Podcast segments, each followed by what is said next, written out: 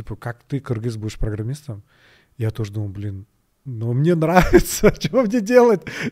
Какое твое достижение ты считаешь самым большим э, за время работы в Гугле? 600 миллиардов долларов общая сумма. Во что вкладывает инвестор? Инвесторы, от, которые инвестировали последний раз, оценили в 30 миллионов. 30 миллионов? То, что можно делать хорошие вещи и делать на этом много денег. Ты был одним из тех людей, благодаря кому кыргызский язык появился в Гугле. Думаю, это огромное достижение для Кыргызстана. Как ис- ис- развитие искусственного интеллекта повлияет на нашу жизнь? Все, что не креативная экономика, скорее всего, автоматизируется. Просто дайте свободу и не мешайте. Сегодня будет самый лучший подкаст в вашей, в вашей истории подкастов.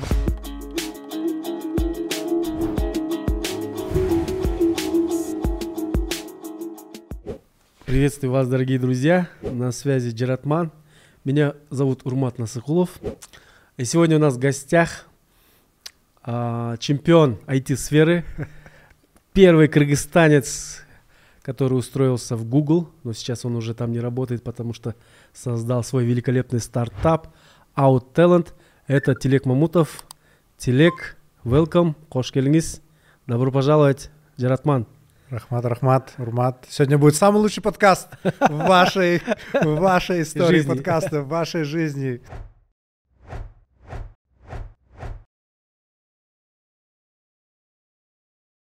Да. Отлично, мне нравится твой настрой.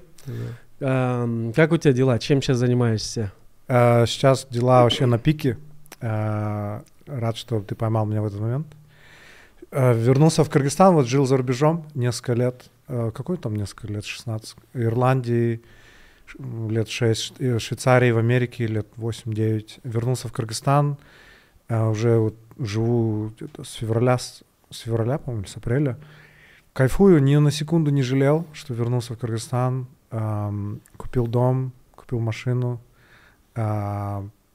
Наслаждаюсь жизнью, офис, сотрудники, друзья, родители рядом, вообще, вообще кайф. Сейчас а, постоянно тренажерный зал, два тренажерных зала записался, хожу, на что только не хожу, Ам, здоровое питание, здоровый сон, сейчас вообще шикарно. Телек а, уверен, что после сегодняшнего вдохновляющего, увлекательного выпуска очень много людей захотят научиться программировать. Да? Я думаю, что этот навык будущего, которым должны все также овладеть, как и английским. Вот ты в свое время, как ты научился программированию? Мне в школе показали, что такое программирование. Это было еще давным-давно. А, И тогда я уже потихоньку начал это пробовать, и мне начало нравиться. И в основном я как бы очень много времени сам этому уделял и пробовал разные технологии, там ошибался, какие-то пытался делать сайт школы и так далее. Сейчас появилось очень много курсов программирования, что очень классно. Раньше такого не было в мои былые времена. А, вот. И я часто рекомендую Tractor School, например. А, у них, мне кажется, очень много опыта и очень хорошая а, статистика трудоустраиваемости. А, Там курс на самом деле дольше, чем во многих школах, зато трудоустраиваемость, а, я думаю, лучше. Вот и, например, одна из а, выпускниц нашей программы, она до этого училась в Аттракторе, и она получила работу Мета в Фейсбуке. Вот. И она тоже очень хорошо отзывается об этой школе. И, в общем, отзывы очень хорошие. Вот. Но когда вы пойдете в эту школу, все равно как бы попробуйте, ваше ли это нет, разные языки программирования. Неважно, с какого начинать, лишь бы с какого-то начать. Пожалуйста, помните, что вам нужно научиться самостоятельности. А, Свои проекты делайте параллельно.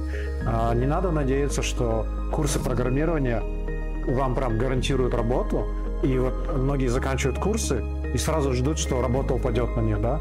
А, в любом случае, неважно, какие курсы вы будете брать, ответственность на вас. Вам нужно научиться быть самостоятельным, научиться делать свои проекты и всегда улучшать свой навык, да, постоянно работать над собой. А, но среди курсов, да, Tractor School, а, я вот порекомендовал а, Урмату тоже, чтобы они с ним, вы с ним пообщались. И я думаю, я бы хотел, чтобы больше людей Э, в Кыргызстане особенно знали про них, что у них очень много успешных кейсов. Телек, спасибо большое за твою рекомендацию, это очень ценно. Я думаю, что как с этой рекомендацией, так и с этим выпусков все больше кыргызстанцев смогут войти в IT.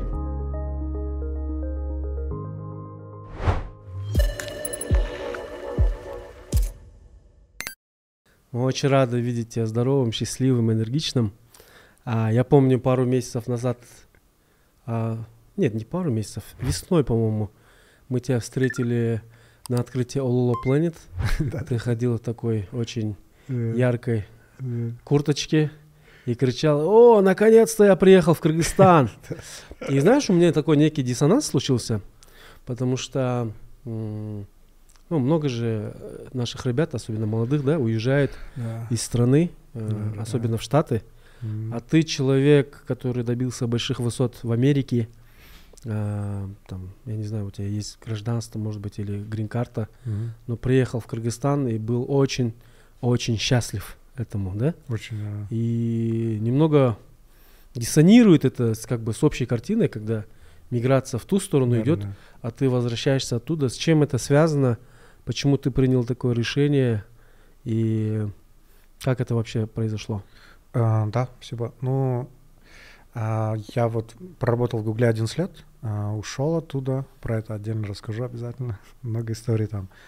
А, потом я а, ну, у меня был такой жизненный момент, что я развелся, а, и после этого я чаще начал в Кыргызстан ездить вообще.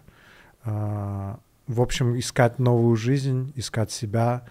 И два года я ездил вот так в Кыргызстан, пол, полгода, полгода в Америке. Постоянно, каждый месяц практически летал, каждые два месяца. Очень тяжело. Вначале прикольно было. А, у меня даже такая мечта была половину в Америке быть, половину в Кыргызстане. Я так два года жил, думаю, блин, я не хочу так больше. Это сложно, да? Вот, я никак не мог решиться, э, в Кыргызстане быть или в Америке. В Америке там, в принципе, тоже уже настраивалась другая жизнь. Я в Лос-Анджелес, Сан-Франциско в Лос-Анджелес переехал. Там новые друзья начали появляться, с, как бы с, своя жизнь. Но все-таки мне прям очень нравилось быть в Кыргызстане. В основном из-за людей, Э, люди, культура, многие какие-то мелочи культуры. Я уже уже по всему миру попутешествовал, где только не был, и понял, что все-таки это мое. Знаешь, как бы, да, есть минусы, я, я не знаю, ямы на дорогах и так далее. Но э, эти минусы, минусы здесь везде, но эти минусы мои, свои. Э, это как-то все более родное. Даже те же бомжи, они более родные. Сам, в Калифорнии есть очень много бомжей тоже, но как-то более чужие. А, и как-то политика там, да, там тоже есть свои проблемы с политикой, очень большие. Но они как-то чужие, чужие проблемы. Мне не, не хотелось их решать. А наши проблемы, они как-то наши.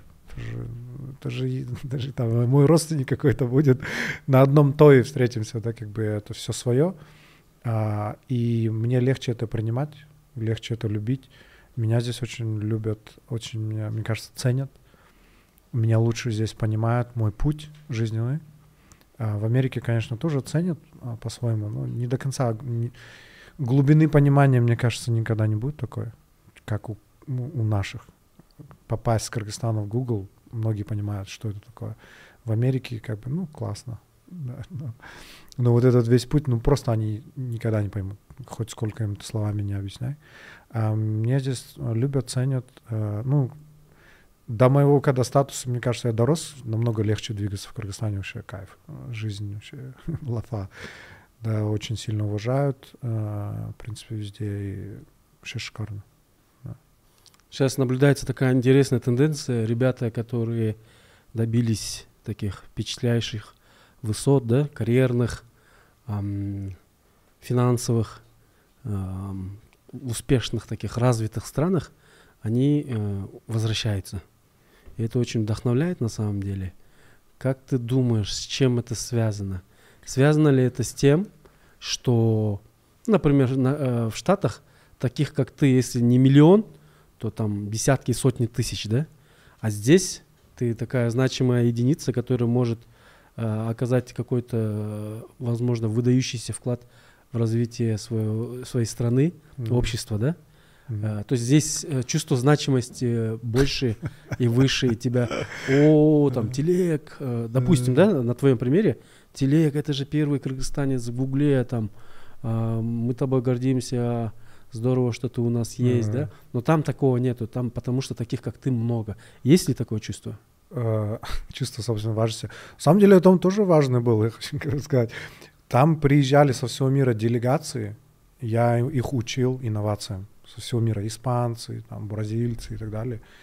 И там приезжали CEO компаний огромных, и я их а, обучал инновациям, потому что я работал в очень инновационном отделе Google, Google X.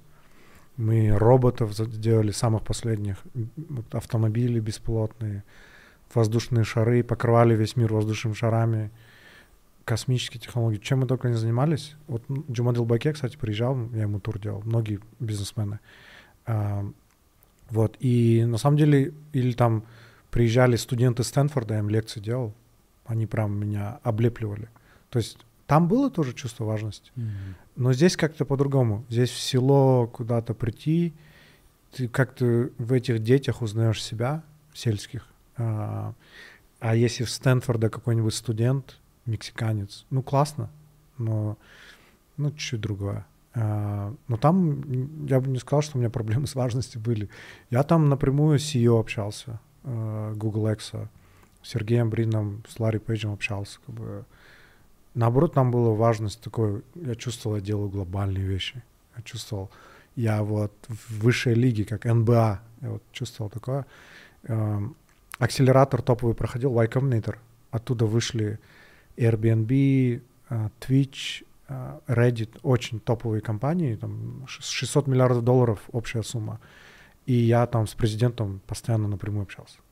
Вот у меня на WhatsApp. То есть чувство важности у меня там было. А здесь чуть другое. Здесь чувство вот какой-то больше любви, понимания, потому что я какой-то свой парень. И говорю, вот даже милиционеры меня останавливают, когда узнают про меня. Э, мою историю, они почти что всегда прощают штрафы. А когда чуть-чуть там сегодня, сегодня не простили, сегодня я не просил. Ну да, чуть-чуть там э, пешехода не пропустил пару раз, или там скорость превысил. Э, очень сильно, ну, вот другое уважение немножко. Отношения, да? Они потому что понимают сложность пути, мне кажется. Здорово. Вот этот отрезок надо вырезать тоже отдельный. Каждый раз, когда будет останавливать, показывать. Я специально пришел на подкаст, чтобы меня по милиционеру узнавали, чтобы э, меньше штрафов было. Это основная цель моего подкаста. Просто ты порекламировал, что подкаст смотрят во всех регионах страны, вот в основном для милиционеров. Да, пользуясь случаем, хотел поблагодарить наших а, зрителей, слушателей. Ты знаешь, у нас очень активно растет аудитория, сотни тысяч людей а, не только в Кыргызстане, да, а, но и за ее пределами.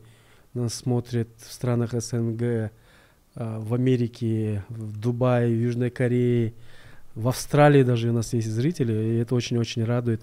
Скорее всего, это наши соотечественники. Вот, э, подписывайтесь обязательно на Джаратман подкаст, э, делитесь этой ссылкой, пишите в комментариях э, свои мысли, и, конечно же, подпишитесь на наш канал. И в конце от Телека будет эксклюзивный приз автору самого а, запоминающегося интересного комментария, да? Но это ты об этом в конце расскажешь. Okay, Телек, ты родился в 1985 году в Бишкеке, да? А, расскажи про свое детство. Я знаю, у тебя родители а, архитекторы, инженеры, да? Э, связанные с техническими какими-то знаниями как это повлияло на твою жизнь и какие основные ценности, как родители, они э, в тебе э, взращивали, привили? Да, да, родителей очень люблю. Конечно, они делали, так сказать, не, не идеальное воспитание, как бы, но ни у кого идеально не было, но я их очень люблю. А, мама архитектор, а, папа инженер-строитель, они как раз вот то, что сейчас называется КТУ, встретились, поженились. Кстати, долго у них не, не было детей, не получалось. И вот через несколько лет только получилось э, зачать ребенка и назвались Телек, папа. Что, типа желанный ребенок, очень, очень долгожданный. Вот, поэтому да, я рад, что я родился на этот мир. Это было такое чудо, рад, роди... благодарен родителям. Вот, а ценности, ну, мама прививала а, очень сильно честность.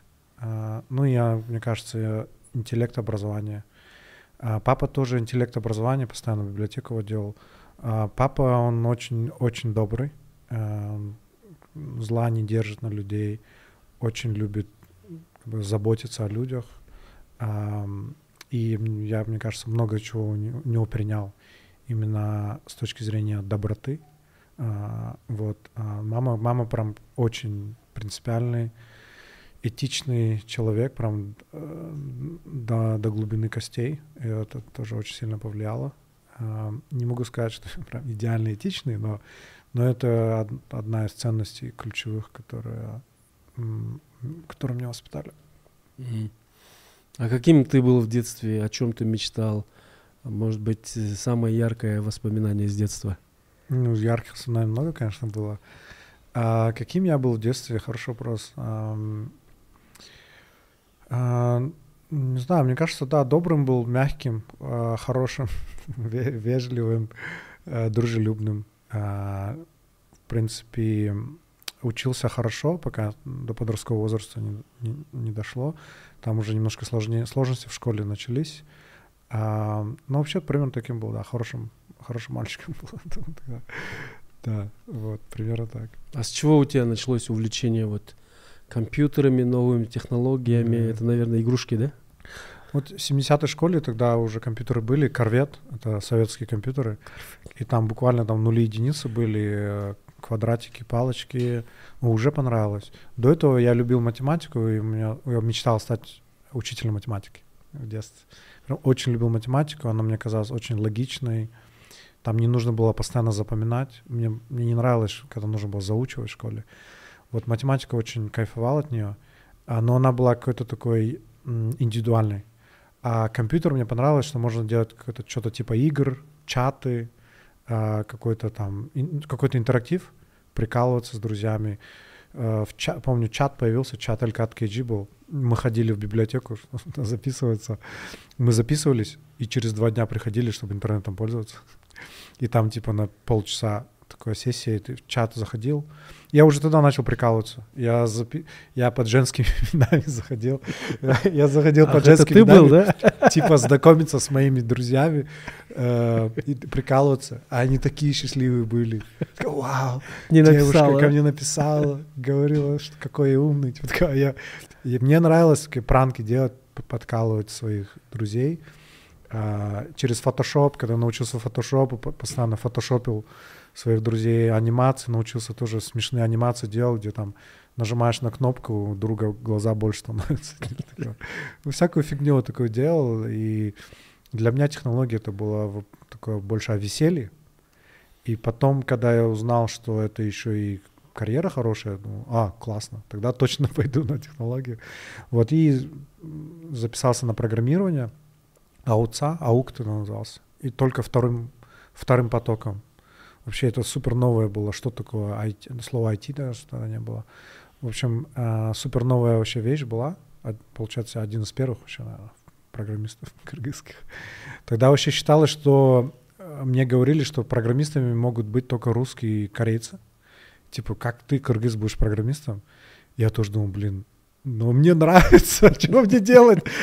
Может быть, у меня не получится, но мне нравится. И вопреки этим стереотипам я пошел. И довольно хорошо получилось, мне кажется. А ты проучился в АУЦА по какой специальности? Как, как она называлась? Программирование, software engineering, mm-hmm. программное обеспечение, разработка программного обеспечения. Отлично. Ты уже во время студенчества устроился на работу, да? Сразу после первого курса, да, э, сайт сделал. Вообще я в школе, в школе сайт тоже делал, но не, не понравился, они его не использовали. Я просто вот сделал сайт школы и предложил им. Они сказали, нет, спасибо. А вот э, университет как раз искал э, сотрудников, которые сделают сайт университета, ну и будут его обновлять.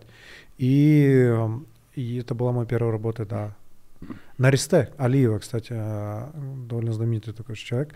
Она была моим первым боссом. Э, очень ее сильно уважаю. Угу. И дальше как твой путь? Э, по какому ты пути пошел и куда да. Ну, как ты продолжил вот это Я очень много работал во время университета. Постоянно Билайне, подрабатывал. Да? Бител, да? да? Тогда Бител еще назывался. Вот, ну и такой ключевой момент, такой сказать, в моей жизни был, когда один раз мне пришло письмо, имейл, который говорит, а не хотите ли вы поработать в компании, которая делает поисковую систему, которая называется Google? У вас там будет бесплатная еда, э, вот, там комнаты для э, развлечений, настольный теннис, страховка медицинская, жизненная страховка и такой огромный список. Что за новый, новый спам какой-то, а какой-то афера? Потому что до этого я общался еще с другим, который типа не, юрист нигерийского принца. Я для прикола решил пообщаться и, наверное, два месяца общался. Пока они деньги не попросили. Я думал, это очередной, очередной развод. И у меня мама дома была, я с родителями жил, маме показал. Она говорит, ну точно развод, не отвечайте. Такого. И я несколько, долго маме доказывал, что это, наверное, Google все-таки. У меня есть переписка сохранилась. Вот. И я очень аккуратно написал, типа, типа что мне нужно сделать. Думал, сейчас деньги попросят. Вот, оказалось, это реально Google. Э, они нашли мое резюме онлайн на сайте monster.com. Такой сайт до сих пор он жив. А, ну, типа LinkedIn. А, и прикол в том, что я это резюме поставил, потому что это было домашнее задание. А, учитель американский, Гейл Траут ее звали, она в АУЦА преподавала, и она как домашнее задание сказала, сделайте резюме онлайн. Я сделал, но я постоянно его обновлял, чтобы оно было всегда свежее, а, добавлял все свои там регалии, успехи, проекты. И вот клюнула большая рыба. Вообще мне до этого какая-то маленькая другая компания писала, я проигнорировал. И потом Google написал, я офигел, да. И но да. ты не прошел с первого раза, С да? первого раза не прошел, да. Но первого раза я был счастлив, то, что я вообще пообщался с гуглером. Для меня это то же самое, что поговорить с космонавтом. Было. Как, бы, как бы дело не в том, что космос полететь, просто поговорить с космонавтом, человеком, который был в космосе. Для меня это было вау. Я уже счастлив был, честно. Это какой? 2007 год? А, 2000... Интервьюировался раз в 2006. А, и тогда я никого не знал. У нас был слух, что у одного из наших учителей в АУЦА сын в Microsoft работает. Но это как-то, я не знаю, правда или нет, наверное, правда. Вот единственное, это АУЦА был такой самый блатной вуз, и мы никого не знали. Фейсбука тогда не было. Вот единственное, Microsoft был таким. IBM, Microsoft, ну вот самое близкое это вот какой-то слух я слышу, что кто-то вот вроде там есть. А Google это бы считалось да, космосом. А почему ты не прошел? Ты провалил собеседование или что случилось? А, они мне не сказали причину, но они сказали, я был очень близок. И мне это очень сильно воодушевило, на самом деле. И следующие шесть месяцев я... Они сказали, подайте заново через шесть месяцев. Следующие шесть месяцев я очень много чего делал, еще больше работал. А, практики набирался, английский язык практиковал. Английский язык у меня был далеко не идеальный. У меня сложность, ну, сложности на интервью были а, с пониманием английского языка. Вот поэтому было над чем работать. И шесть месяцев я работал, и со второго раза я уже подал. И а, у меня уже первый раз, когда я подавал, у меня не было денег даже поехать на интервью. Я у родственников просил, меня там в посольстве Кыргызстана разрешили жить очень дешево. А, я еле-еле уговорил Google мне 200 долларов дать на авиабилет, потому что мне не хватало. Вот. А второй раз уже они все оплатили. Авиабилет, гостиницу в Ирландию. Вот офис в Ирландии подавался. Вот. И там было несколько интервью. Там был американ... Э, француз, очень сильный французский акцент. Там ирландец, очень сильный ирландский акцент. Я еле, еле, еле понял их, честно. Ирландец меня три раза переспрашивал. Один раз, короче, спросил, я не понял. Второй раз спросил, я не понял. Я такой, можете переповторить? И он третий раз сказал, я опять не понял. Я уже все, я уже про другой, я уже на другой вопрос начал отвечать. Просто, блин, уже стыдно было переспрашивать. Несмотря на это, они взяли, да? Да. Я потом, кстати, спрашивал, я эту историю рассказывал моим коллегам, как я три раза не понимал один вопрос. Они говорят, а, это Райан, мы его тоже не понимаем. Потому что он с западной части Ирландии, села глубокого, у него просто необычный акцент. Его даже ирландцы не понимают. Я там потел на этом интервью, потому что я думал, блин, что мне делать? Третий раз не понял до сих пор вопроса, да. Поэтому было как бы еле-еле попал, честно, потому что я знаю, что интервью мне сложно давались. Вот, и, но я был прям крайне счастлив, когда мне позвонил Google. Я помню, где я стоял, около лестницы в Ауца. И я прям улыбка не сходила с лица везде. У меня болело очень сильно э, щеки от того, насколько я улыбался везде. Это было То есть ты был студентом, когда тебя Google Я преподавателем был, да. Я остался в АУЦА после того, как э, я закончил. Я попросил преподаваться, я любил преподавать. Вот, и тогда я преподавал, да. Mm. Вот мне рассказывали, что во время собеседования, да, гуглер может, ну, один из э, людей, который собеседует, может сказать, ну, типа, он не гугловый, да. Нету четкого понятия и определения, mm-hmm. что такое гугловый, да, но все понимают, что такое гугловый, да, mm-hmm. люди, которые работают там. Ты как человек, который очень долгое время там проработал, как ты думаешь, что это означает? Да, э, хорош, очень хороший вопрос. Да. Я думаю, это первое, это какой-то добрый, какой-то этичный, все-таки типа don't be evil, типа не будьте злыми. Все-таки э, корень этики, я считаю, у Гугла есть. Э, и какая-то вот доброта, любовь к людям. А плюс, кроме этого, это чувство юмора, веселость. Google всегда празднует 1 апреля. А вот какой-то цвет, много цветов, да, вот я специально сегодня оделся в такую рубашку. А, вот это очень сильно отличает до сих пор от других компаний. Тот же Facebook, а, там, Amazon, Microsoft, там многие-многие компании, многие появляются, но вот это все равно остается. И, в принципе, вот эта часть, она у меня, мне кажется, я вот в текущей компании, она есть. Тут вот эти приколы. Вот я сейчас схожу с акулой, с огромной акулой языке, с игрушкой. Это просто как бы прикол. Э, То есть легкость, да, какая-то, чувство юмора, легкость, да. Google логотипы постоянно делает э, цветные, прикольные. Э, как бы не всегда компании придерживаются этих ценностей, и когда компания растет, сложнее удержать это. И мне кажется, одна из сложностей это то, что они не прописали четко, что такое. Мне кажется, я понял. И теперь я открыл другую компанию, у меня эти ценности а, остались. То, что мне понравилось. Вот. И, но с другой стороны, куча компаний есть, выходцев Гугла. Pinterest — это выход из Гугла. А многие другие компании. Вот. И поэтому эта культура, на самом деле, на многие другие компании, можно сказать, заразила и повлияла на них. Что тебе понравилось больше всего в корпоративной э, культуре Гугла? Mm. А потому что тег-компаний много, да? Mm. Э, говорят, у Амазона там очень жесткая культура, mm. да, не всем она нравится. Вот э, что тебе запомнилось и понравилось mm. в культуре Гугла, а, чего нету во многих других компаниях? Мне кажется, я хороший человек сравнивать, потому что мы уже 4 года помогаем людям попасть, попадать в все эти компании. Уже 94 человека помогли попасть. А, и я уже знаю примерно культуру.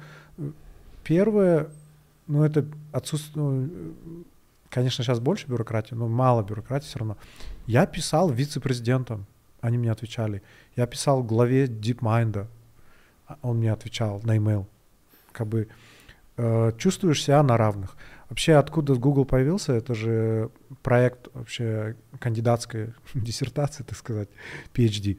Э, Сергея и Ларри, которое так случилось, что стало бизнесом. Они же хотели продать Google, никто не покупал. Они хотели продать, не покупали. Вот, и... Очень смешно сейчас вспоминаю. И у них была философия, как вот, э, как э, на кафедре, где профессора, они где в Стэнфорде это делали, чтобы было равенство все профессоры типа равны. Вот, и они хотели, чтобы была такая философия равенства. Вначале вообще менеджмента не было.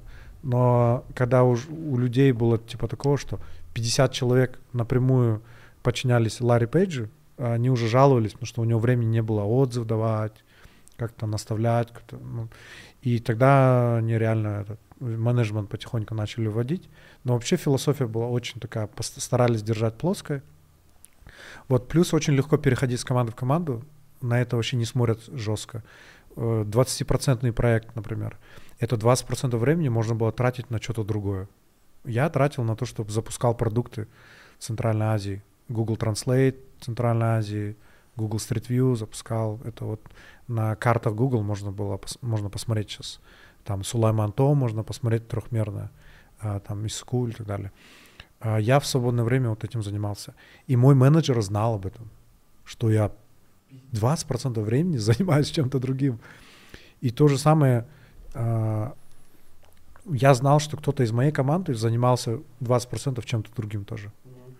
И вот это очень классно, что нету ревности. У меня есть знакомый из Apple, uh-huh. он говорит, что ему сложно перейти в другую команду, потому что если он поговорит с другим менеджером, угу. то тот менеджер скажет ему менеджеру, и его менеджер типа, плохо к нему будет относиться. Типа, ну, он так думал.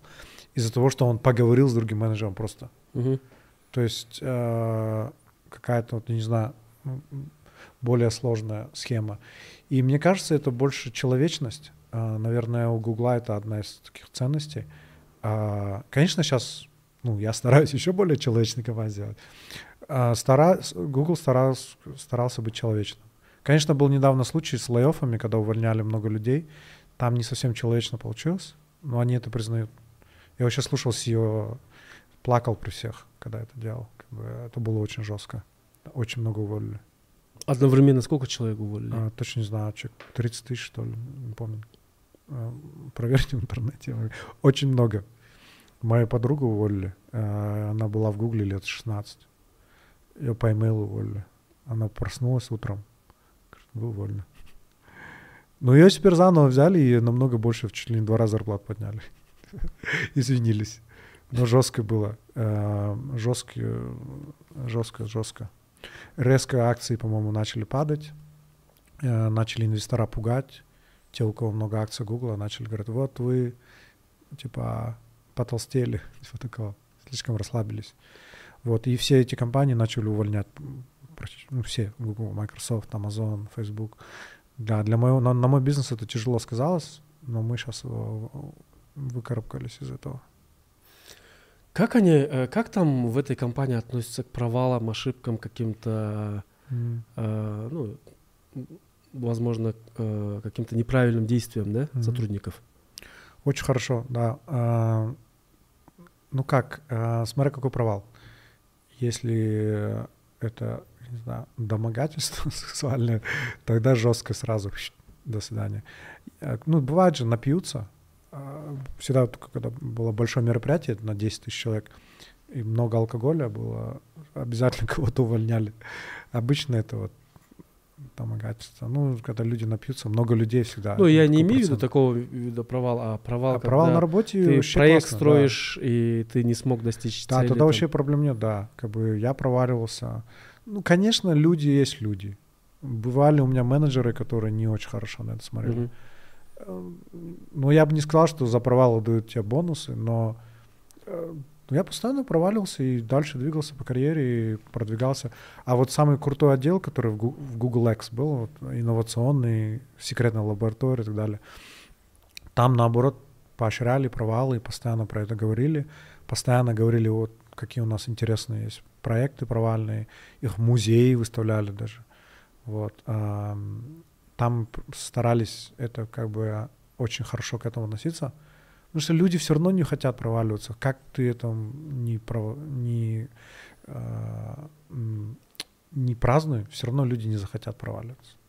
Вот, и Google очень хорошо к этому честно. То есть они толерантны, да, к этому? Очень, да, очень. Здорово.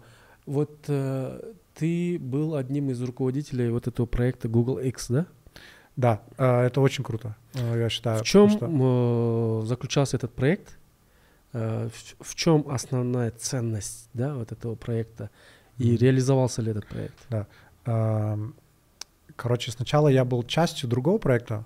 Мы воздушными шарами огромными покрывали планету, чтобы э, дешевый интернет был. А это то, что сейчас Маск делает, да? А, Маск это спутниками делает. А мы пытались воздушными шарами делать. К сожалению, это провал тоже. как бы, это один из тех провалов. Но оттуда вышли много других проектов одни, некоторые из них успешные. И я, у меня был там, я был ответственен за бизнес-часть, э, э, все программа обеспечения для бизнеса. И я это сделал отдельным проектом, и мы, э, я очень многим презентовал компаниям топовым в Америке, Starbucks, Walmart и так далее. Вот, и потом подписали большой, большой контракт, тоже на, на очень большую сумму. И потом этот э, проект перешел в другие руки. На самом деле это довольно плачевный момент был в моей карьере, потому что мой проект отдали другому человеку, и я не хотел этого. А проект назывался Белим, по-кыргызски знания, потому что он собирал много знаний в одной бизнес-системе. А, и этот проект решили отдать более опытному человеку.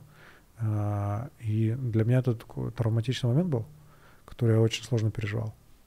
Кстати, мне бег помог. Я, я, я в 5 я не мог уснуть, я что только не делал, медитировал, не медитировал. Я в 5 утра проснулся, а меня в тот день забирали проект. Это было такое прилюдно, что мне очень стыдно было. И я пошел бегать с утра, потому что я не мог уснуть. в 5 утра. Пошел бегать, бегать, решил бежать, бежать, бежать. Добежал до этого моста, знаменитого Golden Gate Bridge. И решил... Сан-Франциско, да? Да, красный мост, который знаменит во многих фильмах, э, типа этот э, «Планета обезьян». И решил обратно тоже пробежать. Я смотрю, сколько километров, типа 10 километров, ну ладно, еще 10 пробегу, пусть будет полумарафон. И полумарафон пробежал. Так. А до этого я максимум 10 километров бежал. И после этого мне вообще, я еще слушал эти всякие подкасты всяких э, про провалы Стива Джобса и так далее. Вот. И после этого мне вообще как бы, мне легче было вот этот провал пережить, что очень стыдно было, что мой проект забирают, типа я не справился, передают другим.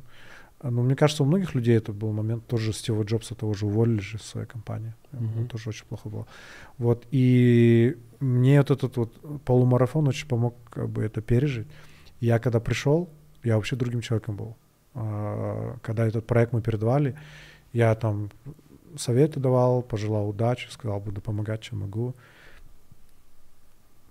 И мой менеджер очень удивился, говорит, как другой человек оказался. Потому что очень сильно эго было вовлечено в этот проект. Я его как ребенок называл. Я говорю, это мой ребенок. У меня детей сейчас нету. Вот я как ребенка его считал, и как будто у меня ребенка забрали. Очень больно было, да. Грустная история. Но есть э, и радостная. Вместе с тем ты приложил а, руку, не только руку, но и мозги, там, свое время, энергию посвятил а, Google Translate, да, и благодаря тебе, ну, ты был одним из тех людей, благодаря кому э, кыргызский язык появился в Гугле, да, и это изменило жизни очень-очень многих кыргызстанцев. Yeah, yeah. А, и я думаю, это не только кыргызстанцев, но и других стран, да? Yeah, yeah. А, расскажи, пожалуйста, как это произошло, как кыргызский появился там, что ты для этого сделал yeah, и, yeah. Возможно, с кем-то ты это реализовал. Да. Мне много лет писали про Google Translate. И я общался с командой много лет Google Translate, и они мне говорили, слишком мало информации в интернете на кыргызском языке. Что Google Translate — это такой искусственный интеллект, он идет в интернет, ищет информацию двуязычную, допустим, сайт ООН, mm-hmm. там будет одна да? страничка на нескольких языках, и он смотрит, типа, одна страничка на двух языках, сравнивает, учится. И таких нужно миллионы желательно. Как бы. А на кыргызском языке было очень мало. Там Super KG и еще там несколько сайтов, а все остальное, там, Дизель форум, не знаю, Инстаграм, это, это невидимо для Гугла. Вот, и мне говорили всегда очень мало. И я постоянно, я кучу видео записывал, мне на сайте там писал, ребята, давайте больше информации публиковать. И я это вот делал ну, несколько лет. Потом мне писали вот волонтеры, а, несколько людей, в том числе вот а, Чоробек Байке, Саданбеков, а, Мурат Джумашев а, и другие. И они говорят, давайте мы поможем. Что мы можем сделать? У нас мы соберем людей. Вот. И тогда а, я начал переговоры вести с Google Translate. Говорю, ребята, мы очень хотим, давайте.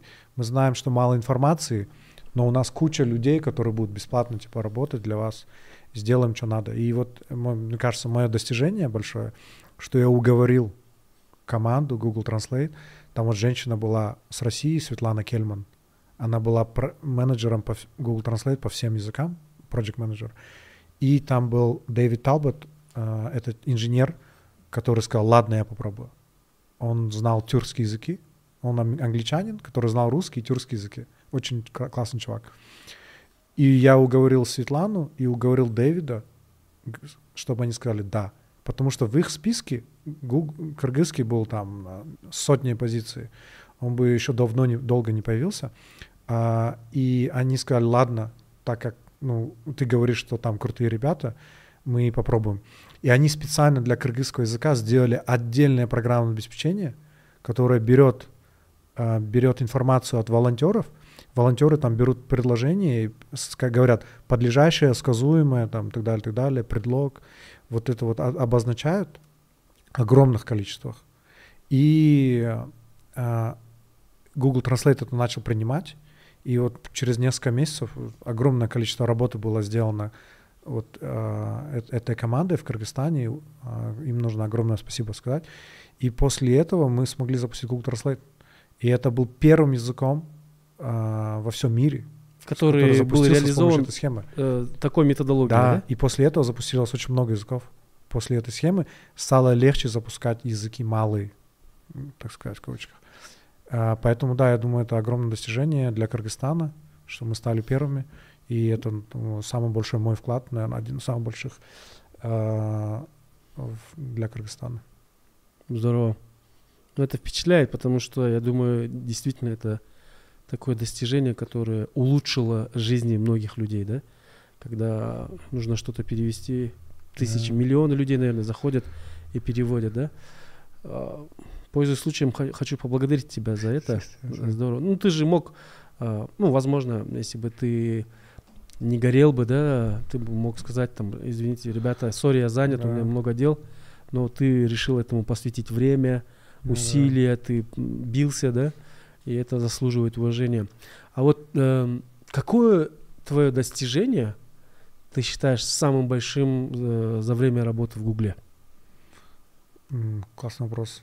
Э, ну, для Кыргызстана это точно Google Translate. А, кстати, в Кыргызстане я еще поставил сервера э, в Кыргызтелекоме э, Гугла, и количество YouTube трафика увеличилось три раза за 6 месяцев. Потому что э, вот эти все видео, которые скачивались, вместо того, чтобы идти через Финляндию, Россию, Казахстан, и Кыргызтелеком платил за это деньги, э, они все хранились, начали популярные видео в Кыргызстане. Думаю, это огромное достижение э, для нашей страны было. Реально, вот мы смотрели, в три раза увеличился график. В Казахстане похожий проект сделал, в два раза увеличился. Ну, там была больше база. Ну, как бы на глобальном уровне я как бы увеличил, улучшил качество поиска там на русском языке на сколько там процентов, да. Но это такое достижение, которое как бы его определенно, его особо не чувствуется, потому что оно, оно тонет в качестве поиска, в общем. Ну, оно, качество поиска чуть-чуть лучше стало. Вот в выдаче вы что-то ищете, чуть-чуть лучше стало. Поэтому сложнее пальцем показать, вот Телек Мутов здесь помог. А с Кыргызстаном, с Центральной Азией легче сказать. Вот Google Translate, вот я здесь помог. А, поэтому, да, легче. А, ну вот в воздушных шарах я бизнес-систему делал, да, как бы. К сожалению, проект не, не взлетел. Почему но, он не реализовался? А, не смогли снизить э, цену. Mm-hmm. Снижали, да. Но да, самые большие достижения в Кыргызстане это вот Google Translate, э, сервера, сервера чтобы YouTube, YouTube стал более э, быстрее, популярнее.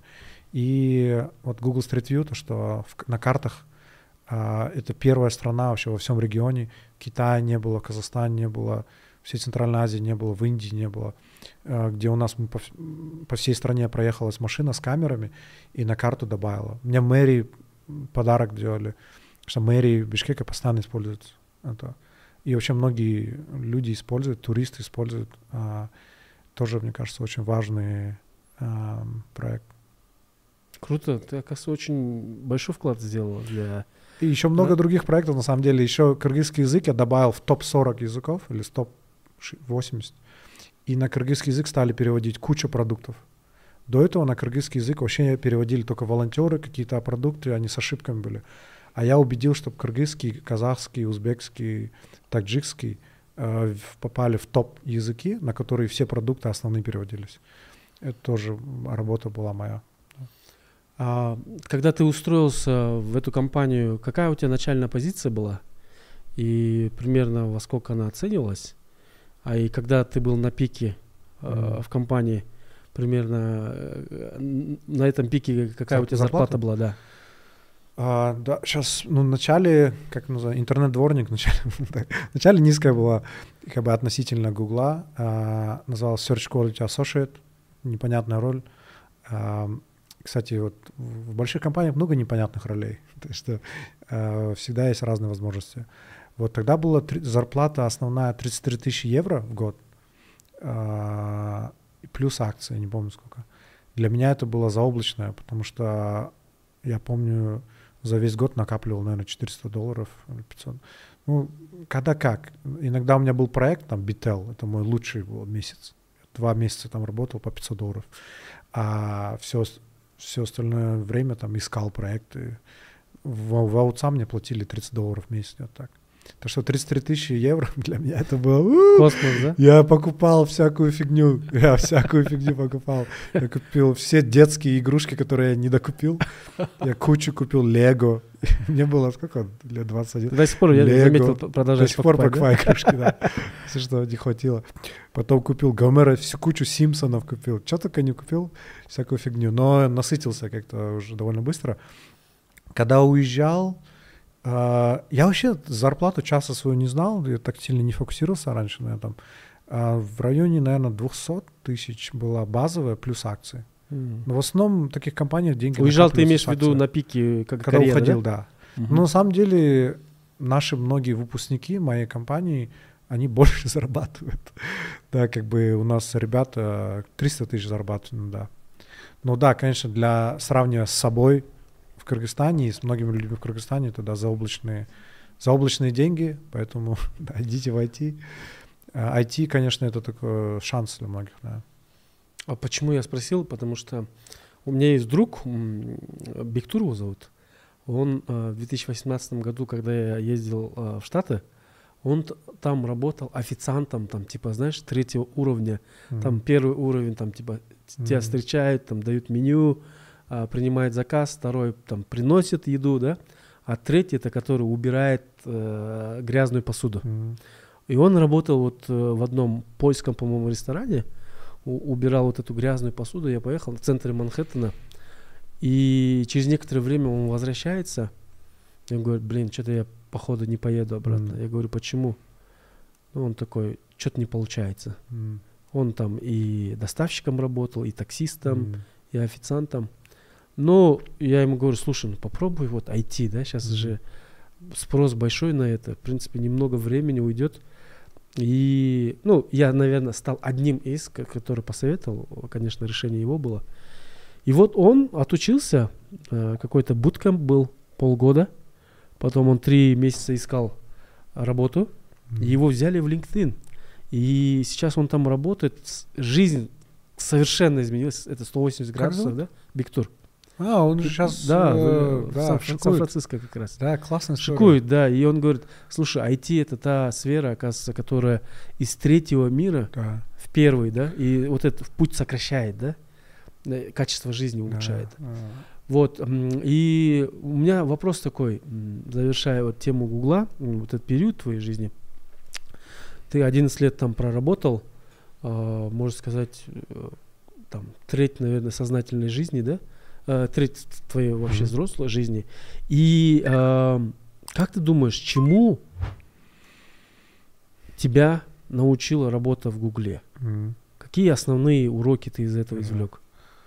А, ну, первое это м, очень хорошо относиться к людям. Мне кажется, Google нереально хорошо относится к людям. У нас все было, все вот эти страховки, стиральная машина в офисе, там чуть что-нибудь пикнешь, они тебе сделают. Главное, чтобы хорошие условия работы были. Ну, конечно, под- отбирать людей тоже нужно очень мотивированных. Вот. И то, что можно делать хорошие вещи и делать на этом много денег. Потому что раньше это казалось э, отлично. Ну, это, наверное, советская какая-то э, философия, что типа кто богатый, обычно плохой. И я увидел, что в Гугле, ну, реально очень много хорошие вещи делают, полезные для общества, и зарабатывают на этом много денег. И как бы я, я понял, что это можно. А, хорошо относиться э, к людям. Если хорошо к сотрудникам относишься, это тебе воздастся. И я очень стараюсь хорошо относиться к, к моим сотрудникам. Отлично. Когда у тебя появилась идея э, создания стартапа? Ты вот сейчас двигаешь компанию Outtalent, да? Ну, это, наверное, не стартап-стартап, это уже компания, которая привлекла деньги, уже есть Мгм. а, первые клиенты, да? Да. Как вы клиентов называете? А, Fellows, а, Fellows. просто чтобы такое было равное отношение, мы, мы хотим построить сообщество, а, сообщество людей, которые помогают друг другу двигаться вот по карьере. Для людей, которые не знают, что такое OutTalent, Да, расскажи, что за компания, да. в чем бизнес-модель и почему, э, в чем ваша уникальность? Это такая менторская программа, которая длится три месяца, и мы помогаем пока что в основном программистам. А, Мы помогаем им готовиться к интервью в топ-компаний, Google, Facebook, такие большие компании технологические. И мы помогаем готовиться к техническим интервью, помогаем готовиться к поведенческим интервью. Это интервью на типа культуру. И помогаем улучшать резюме, резюме и рекомендуем их э, в эти компании рекрутерам, менеджерам. Э, таким образом им намного легче получить интервью, им намного легче пройти интервью, они более подготовлены. И когда они получают уже э, оферы, да, предложения о работе, мы помогаем им переговоры вести. Мы часто в два раза увеличиваем количество акций, сколько, э, количество акций, которые предлагают, что торговаться... Я не торговался. Когда мне Google предложил, я в ту же секунду согласился. А мы учим торговаться. И мы работаем как менторы, как агенты, да, а, помогаем программистам. И нам платят в основном только за успех. Ну, раньше была модель, только за успех платили. То есть они платят, платят только когда э, их берут на работу? Топ-компании, да.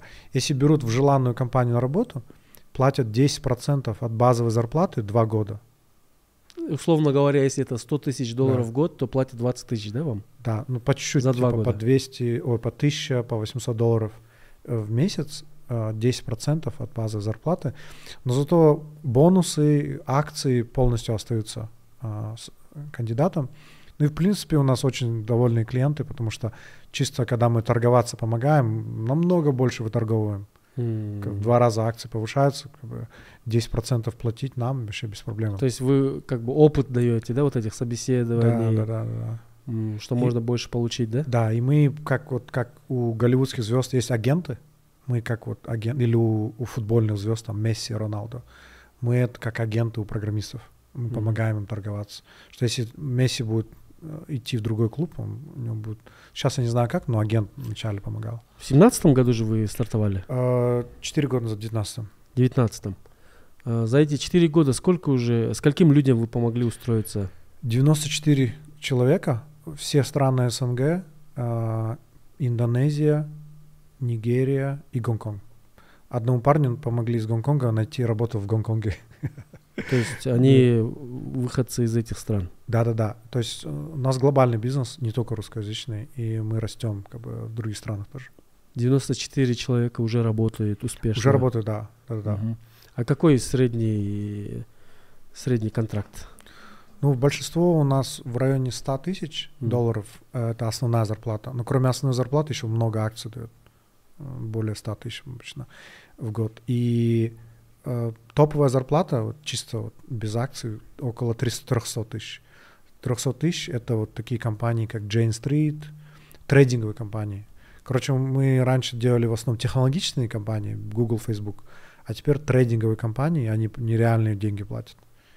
И оттуда у нас один клиент платит 60 тысяч долларов. Вам? Да, то есть мы на самом деле, возможно, дороже, чем Гарвард, по идее, потому что мы за три месяца 60 тысяч долларов берем. Это очень крутой продукт, на самом деле, дороже, чем Тесла. И я очень горжусь тем, что я сделал продукт такой ценности, где mm-hmm. мы за три месяца огромную ценность даем. А этот чувак, у которого 300 тысяч долларов зарплата, до нас у него было 100 тысяч долларов зарплата. То есть для него 60 тысяч долларов нам дать, он вообще, он вообще рад. Он очень довольный клиент. Они довольны? Постоянно. Его, мы часто говорим, спросите у него, доволен ли он или нет. Блин, а нет такого, что вот я устроился, как бы это же мои знания, навыки, и они меня все-таки взяли, и я отдаю огромную сумму той компании, которая немного помогла, ну, э, 60 тысяч долларов это все-таки, как ты сказал, это дороже, чем Гарвард, да. да? Э, нет ли такого, что жаба начинает душить, да? Ну как немного помогла, мы очень сильно помогаем. У нас какое, какое у вас вовлечение? Вот сколько времени вы это ну, посвящаете? Полное вовлечение. Не знаю. То есть в любой момент они у могут нас, обратиться. У нас сообщество, они, они постоянно общаются с другими людьми. Допустим, те, кто подают в эти компании, перед тем, как подавать, они могут пообщаться с людьми из этих компаний. Это нереально. Ты перед тем, как Google подавать. У вас есть этот доступ, да? Конечно, да. У нас, огром... у нас с каждым разом улучшаются. У нас есть кто-то едет сейчас в Польшу, постоянно Google может зайти в офис. У нас очень, э, очень крутое сообщество и очень благодарны. Они часто, они не только благодарны, они бесплатно у нас менторят, многие. То, то есть это показывает то, что они, кроме того, что заплатили, они еще благодарны. Потому что для них это жизнь меняет. И они знают, где их друзья, которые тоже, они знают, их друзья того же уровня интеллекта и резюме не прошли. Или они знают, что у них зарплата намного меньше. Это очень легко проверить, что ты просто смотришь на твоих коллег, какая у них жизнь и какая у тебя жизнь. И поэтому у нас, мне кажется, большинство очень довольны. А, получается 94 выпускника Мгм. со средним... Это успешных. Да, со средним чеком 100 тысяч. Ну, вы же только с успешных берете. Мгм. Со средним чеком 100 тысяч долларов. Это получается э, 2 миллиона долларов э, выручка компании за два года. Нет, с одного 20 тысяч берем. 20 тысяч умножаем на 94. э, Миллион восемьсот. Так получается? Так, Не да. 180 же. 2 миллиона долларов. Где- Где-то да, да. Круто. А вот э, компания, Раньше компания было. сегодня у во нас сколько, еще много во сколько стажеров. оценивается? А, у нас еще много стажеров было, а, в 94 входят. То есть там три месяца, там еще другие цифры. Э, То есть там меньше двух, да. Сегодня какая оценка одного, у да. стартап, у OutTalent? А инвесторы, от- которые инвестировали последний раз, оценили в 30 миллионов. 30 миллионов. Да, да. И это очень круто еще потому, что у нас только на полную ставку было двое человек, я и Анна. Плюс у нас очень крутые на полставки. Аня, она просто звезда. И Мерим, очень крутая тоже с Кыргызстана. А, И команда у нас международная. Анна из Бразилии, Аня из Беларуси, она же полячка вообще. Сколько человек И э, став Мэри- основной? Сейчас мы расширили вот до шести. А, Трое вот у нас а, в Барселоне, в Берлине и Цюрихе. И в Кыргызстане нас трое. Шесть человек. А, окей. А вот эм, мне интересно, а, при оценке 30 миллионов долларов сколько вы привлекли? А привлекли не так много, где-то 600 тысяч. 600 тысяч долларов. Да, да. Это после Y Combinator, да? Короче, а, привлекали мы тремя этапами. Первое, это мы попали вот в эту акселерационную программу, очень крутую Y Combinator. М. Туда подают 40 тысяч человек в год и берут только где-то 400. Туда очень сложно попасть. Туда Но не все же попасть, чем 400 дорого. получают инвестиции. Э, Ну, они дают сначала 150 тысяч долларов, по оценке где-то 2 миллиона долларов. То есть сразу 2 миллиона становится. Потом мы прошли акселерацию. После акселерации мы презентуем лучшим инвесторам мира. А, Там я потом где-то несколько месяцев поднимал инвестиции, а, где-то около 6 тысяч, 600 тысяч тоже поднял. И там оценка стала 10 миллионов долларов. И потом вот последний раз раунд 30 миллионов стал. 30 миллионов. В итоге я, я поднял где-то около миллиона. То есть, ну, было, честно, очень сложно, но плюс в том, что у меня осталось огромное, э, огромный процент компании остался у меня. Потому что часто бывает, что у основателей маленький процент остается. А, позволю уточнить, первый раунд вы привлекли 600 тысяч долларов? Вто- 150. А, смотри, какой первый считать. Около 600, да. 600, потом миллион долларов, да? Потом где-то 400, да. 400. И сейчас в совокупности, в общей сложности вы привлекли миллион долларов. цифры не помню. В сумме около миллиона, да. Окей. И сейчас у вас оценка 30 миллионов долларов, да? 30 миллионов, да. да. Но это супер редко даже для американских стартапов, потому что обычно по другой оценке применяют. И у них большая команда, а у нас всего было два full time сейчас у нас шесть. Но мне нравится в вашей модели, что это не ресурсоемкая компания. Да. То есть вам не нужно много там что-то строить, Да, создавать, да. там площади где-то снимать. У вас чисто технологический и интеллектуальный бизнес. Я думаю, у нас у нас нереально живучая компания, невозможно убить, я говорю, потому что у нас 94 выпускника, большинство из них очень довольны. И у нас менторская программа. Если у нас все деньги кончатся, у нас все равно будет компания работать. Потому что мы можем менторить. Потому что у нас 94 довольных э, ментора, которые могут продолжать менторить. Просто То есть, главное, чтобы у них был убрать- интернет, зум и все.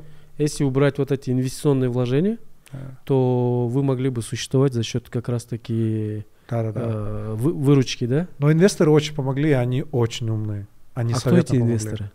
Ну вот а, очень крутые у нас инвесторы. У нас основатель Google Photos. Он основал стартап, который купил Google а, очень за большие деньги. И это стало Google Photos сейчас. А, Дэвид Лип, очень классный. Потом у нас а, президент а, спутниковой компании Planet Labs, Кевин Уилл с женой. Они очень крутые, у них ультрамарафонцы оба. Очень классная семья. А, а жена топовый инвестор, он президент этой компании, они вдвоем инвестировали. А, И топовые инвестиционные фонды инвестировали, самые знаменитые тоже. КБ тоже один из первых. А как ты на них вышел? Как проходит вот это? Ну, через Y. Combinator, да. Y Ну вот Combinator, Y Combinator было очень сложно попасть. Мы первым были в Центральной Азии. Вообще после нас еще Фарел, классная компания попала. А, Асхат Умаров там а, с Казахстана. Сейчас пока только две Центральной Азии. Вот. И туда попали. И после этого уже там презентуешь инвесторам, тысячи инвесторов. И там уже начинаешь общаться, и вот через это общение кто-то инвестирует. а, И там дальше уже через знакомых, их, через этих инвесторов они помогают других инвесторов найти. Мгм. Здорово. И вообще хотел бы эту э, тему развивать э, в Центральной Азии, в Кыргызстане. Э, я думаю, вот запустить э, следующую группу, помогать именно попадать вот в Y Combinator. Не просто попадать в Google, а попадать в Y Combinator. Потому что у нас есть очень много крутых э, компаний, стартапов, идей в Кыргызстане, которые могли бы тоже э, на этом уровне быть. Мгм. Ты вот э, человек, э, стартапер, который два раунда успешных провел, да, и привлек больше миллиона долларов. А, скажи, пожалуйста, а, во что вкладывает инвестор? Да. Ну, на раннем этапе в команду, в, в человека, э, в предпринимателя они пытаются. Потому что идеи часто меняются, рынок там что-то может поменяться. Поэтому вначале инвестируют в человека очень сильно. А потом уже, когда большая компания, там больше уже смотрят на цифры, на, на график, насколько он растет. То есть во второй раз вы уже графики показывали. Ну, сейчас мне нужно уже график показывать стабильный. Раньше мне нужно было говорить, что я крутой. А, Вы сейчас будете обратно э, привлекать, да? А, чуть позже, да. Мы сейчас запускаем очень крутое новое направление. Мы будем помогать делать успешные игры. А, да, у нас один из сотрудников, а, Эльдар Азаматов, очень, очень классный, а, я с ним подкаст делал. Он США, он еще в детстве, ну, еще в школе сделал игры популярные на миллионы игроков и сделал десятки тысяч долларов, купил квартиру там, и так далее. И он хочет научить других людей тоже делать успешные игры, чтобы тоже были миллионы проигрываний, десятки тысяч долларов заработка. И у нас похожая схема, что к нам приходят, ничего не платят, но мы будем брать а, до 40% от заработка игры. Мы помогаем вместе сделать игру, и потом игра, когда выйдет, 60% будет идти разработчику игры а, и владение игры, а 40% будет идти нам за помощь в разработке и в продвижении. И это вот второе наше направление. И если вы знаете кого-то, кто любит делать игры, пожалуйста, пишите мне, подписывайтесь на Инстаграм. Мы поможем вам сделать игру более популярной и зарабатывать больше денег. Это классное направление для Кыргызстана, очень шикарное для креативной экономики. Потому что когда ты делаешь игры, там нужна графика, там нужна музыка, там что только не нужно. И это поднимет не только игровое направление, но много других э, графических дизайнеров, там 3D и так далее, и так далее. А вот э, ты же работал в Гугле, и как- когда-то у тебя вот эта идея возникла от таланта, да? С чего она, она возникла? Это был какой-то определенный момент, или же это А, как бы долго-долго э, в тебе созревало? Да, хороший вопрос. А, ну вот, скажу, когда я сидел, кушал очень вкусную еду бесплатно, я думал, блин, я же ездил на троллейбусе. Я, ну, ничего против троллейбуса не имею, на самом деле, люблю троллейбус. Но там я, там, мне не хватало денег на еду и так далее, да. А, как а, ну, я преувеличиваю насчет не хватает денег на еду, но мало было денег. И вот я сейчас живу такой роскошной жизнью, что мне помогло? Я думал, что мне помогло. Конечно, родители, да. Но кроме этого я думал, образование. Но, блин, не все же образование. И это вот, допустим, учитель математики очень сильно помог, Светлана Эдуардовна Мирава. Она помогла, допустим. Я думаю, блин, вот она зарабатывала так же мало, как все остальные учителя. Ну, плюс-минус. Мгм. Там, наверное, тоже 30 долларов в месяц, может. Ну, ну, какие-то деньги, да, смешные. Я понял, что проблема образования часто, что э, не связана с результатом. Хороший результат, плохой результат. У всех низкая зарплата. И 4 года в университете все парятся. И вот так вот. Так вот. Мгм. И я подумал, что нужно менять систему образования. Нужно, чтобы образование было результативное, чтобы люди получали, что они хотели. А чаще всего они хотят хорошую работу. Да? Мало кто идет в университет, чтобы просто там развлечься. И мы хотим, чтобы образование всегда делало, давало всегда работу хорошую, и чтобы учителя получали много денег за это. И мы, мы привлекаем учителей, которые работают в Гугле, у которых зарплата уже 200 тысяч долларов. Мы им платим большие деньги. Вот, и наша философия это пришла. И с этого, когда я уже ушел из Гугла, я вот решил это сделать. Классно. Раньше ты работал в найме и, как ты говоришь, кушал э, вкусную еду, да, и особо не парился, а сейчас ты стартапер, э, и, ну, и, как бы это большая разница, да, ты предприниматель, ты стартапер. Mm-hmm. Как ты думаешь, какие основные ключевые факторы э, для успеха в стартапе? А, а хороший вопрос. Хороший вопрос. Ну, мне кажется, нужно, чтобы ты горел идеей до глубины костей. Я мечтал преподавать с детства, я после университета преподавал. Я, когда в Гугле работал, всегда какие-то курсы вел. И я знаю, что образование — это всегда такая вещь, которую я, я буду гореть. Mm-hmm. Хочешь, не хочешь. Вот. Плюс это такая вот миссия, да, чтобы образование было результативным, чтобы люди огромное количество лет жизни не тратили просто так, в школе, в университете. Проблема не только в Кыргызстане, во всем мире. И вот а, это очень важно. Я постоянно вижу, что это проблема. Постоянно люди говорят, блин, я 4 года истратил в университете, зачем? А, вот, и это будет движ, двигать. А у нас куча проблем было в бизнесе. У нас был COVID, когда иммиграцию установили, у нас война началась, да, Россия, Украина э, лайов увольняли кучу людей. У нас, у нас очень много проблем было на самом деле. И это помогает двигаться через проблемы, когда ты реально, блин, для тебя это миссия. Здорово. А какая у тебя миссия? А, ну, вот помочь. Я всегда вот представляю два дерева. Одно дерево, оно такое где-то стоит у какой-то э, пыльной дороги, э, скажем, елка, она такая очень маленькая, сухая, еле-еле выросла. Да? А другая елка стоит там, где-нибудь на Исыкуле в пансионате, и она в полный, такая, в, в полный масштаб выросла, да, и видно, она счастливая. Плодоносит, да? Да, вид, видно, ну, елка, да, как, насколько она может плодоносить шишками. Э, видно, что она живет хорошо, да, она расцвела. Изобилие, да? Полный, да. И хотелось бы, чтобы люди жили больше вот так как это дерево на Исыкуле, а не как это дерево около какой-то пыльной дороги, где очень тяжело. И, к сожалению, многих людей условия первые. Да, если им не повезло родиться в какой-то стране, селе, еще где-то, они будут как первое дерево. И хотелось бы, чтобы у всех были условия такие, чтобы они расцвели. Вот. И в этом основная миссия. А, а вот талант это больше как. Вот, например, мы игры сейчас делаем. Но игры это же то же самое. Это мы помогаем раскрыть потенциал. Кто-то классно делает игры. У нас сейчас три команды уже. Две из Кыргызстана. Вот один парень, Умар, он уже очень классные игры делает. 16 лет в школе. Вот другой в Индонезии тоже 16 лет. Очень классные игры делает. Мы хотим им помочь раскрыть свой потенциал. И мне очень это вдохновляет. Угу. А, ну, теперь завершающий вопрос про ваш стартап.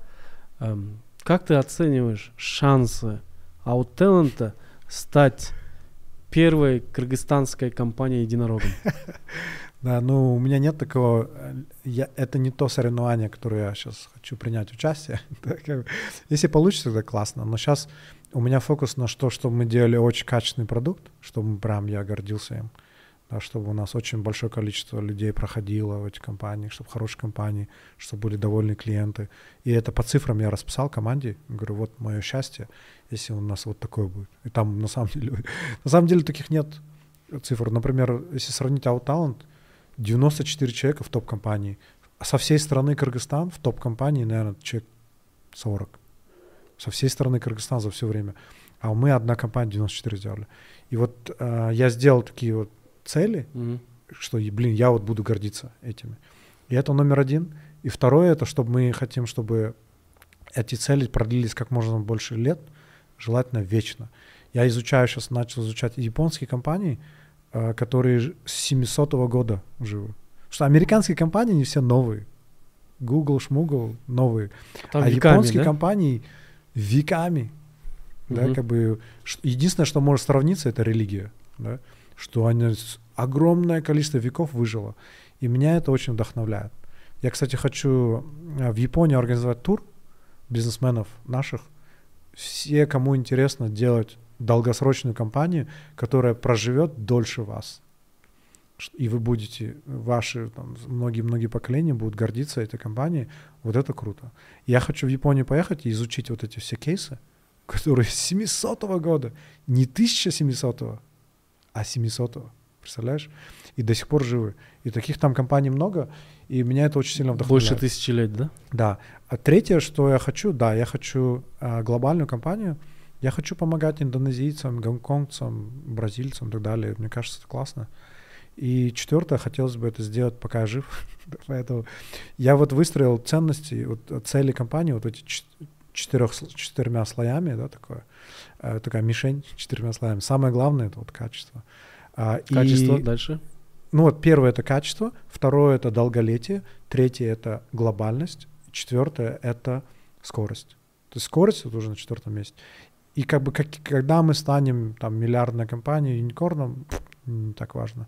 Мне важнее вот, вот эти первые, второй. А это вот четвертый слой, когда Мгм. насколько мы быстро это сделаем. Но главное, чтобы это было. Потому что есть компании, которые очень быстро добиваются миллиарда долларов, но, блин, там такое качество. Я пользовался этими продуктами. Грустно. Да, молодец, предприниматель, миллиард долларов. Но, блин, приложение не грузится. Да, как бы. Я там, опаздывал на встречу и так далее. что-нибудь такое. Поэтому хотелось бы в первую очередь э, качество. А миллиард, миллиард, будет, не будет, не так важно.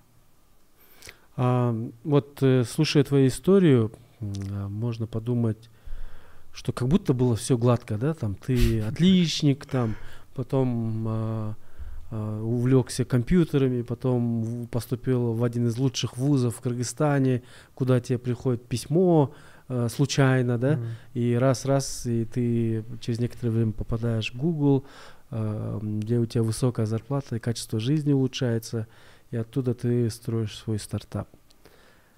Но общаясь с джератманами, я пришел к тому, что не всегда все гладко, Мгм. и зачастую бывают очень жесткие падения, да? Да. очень сильные такие моменты, а, сложности, трудности.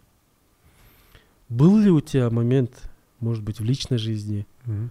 момент, когда ты вот чувствовал, что ты вот на дне жизни? Э, Ну да, как бы разные моменты были, но самые тяжелые, ну, сложно сравнивать. Вот крайне тяжелый, который приходит в голову, это вот когда я развелся, и у меня отношения у- ухудшились со всеми моими близкими друзьями в Америке и с братом тоже.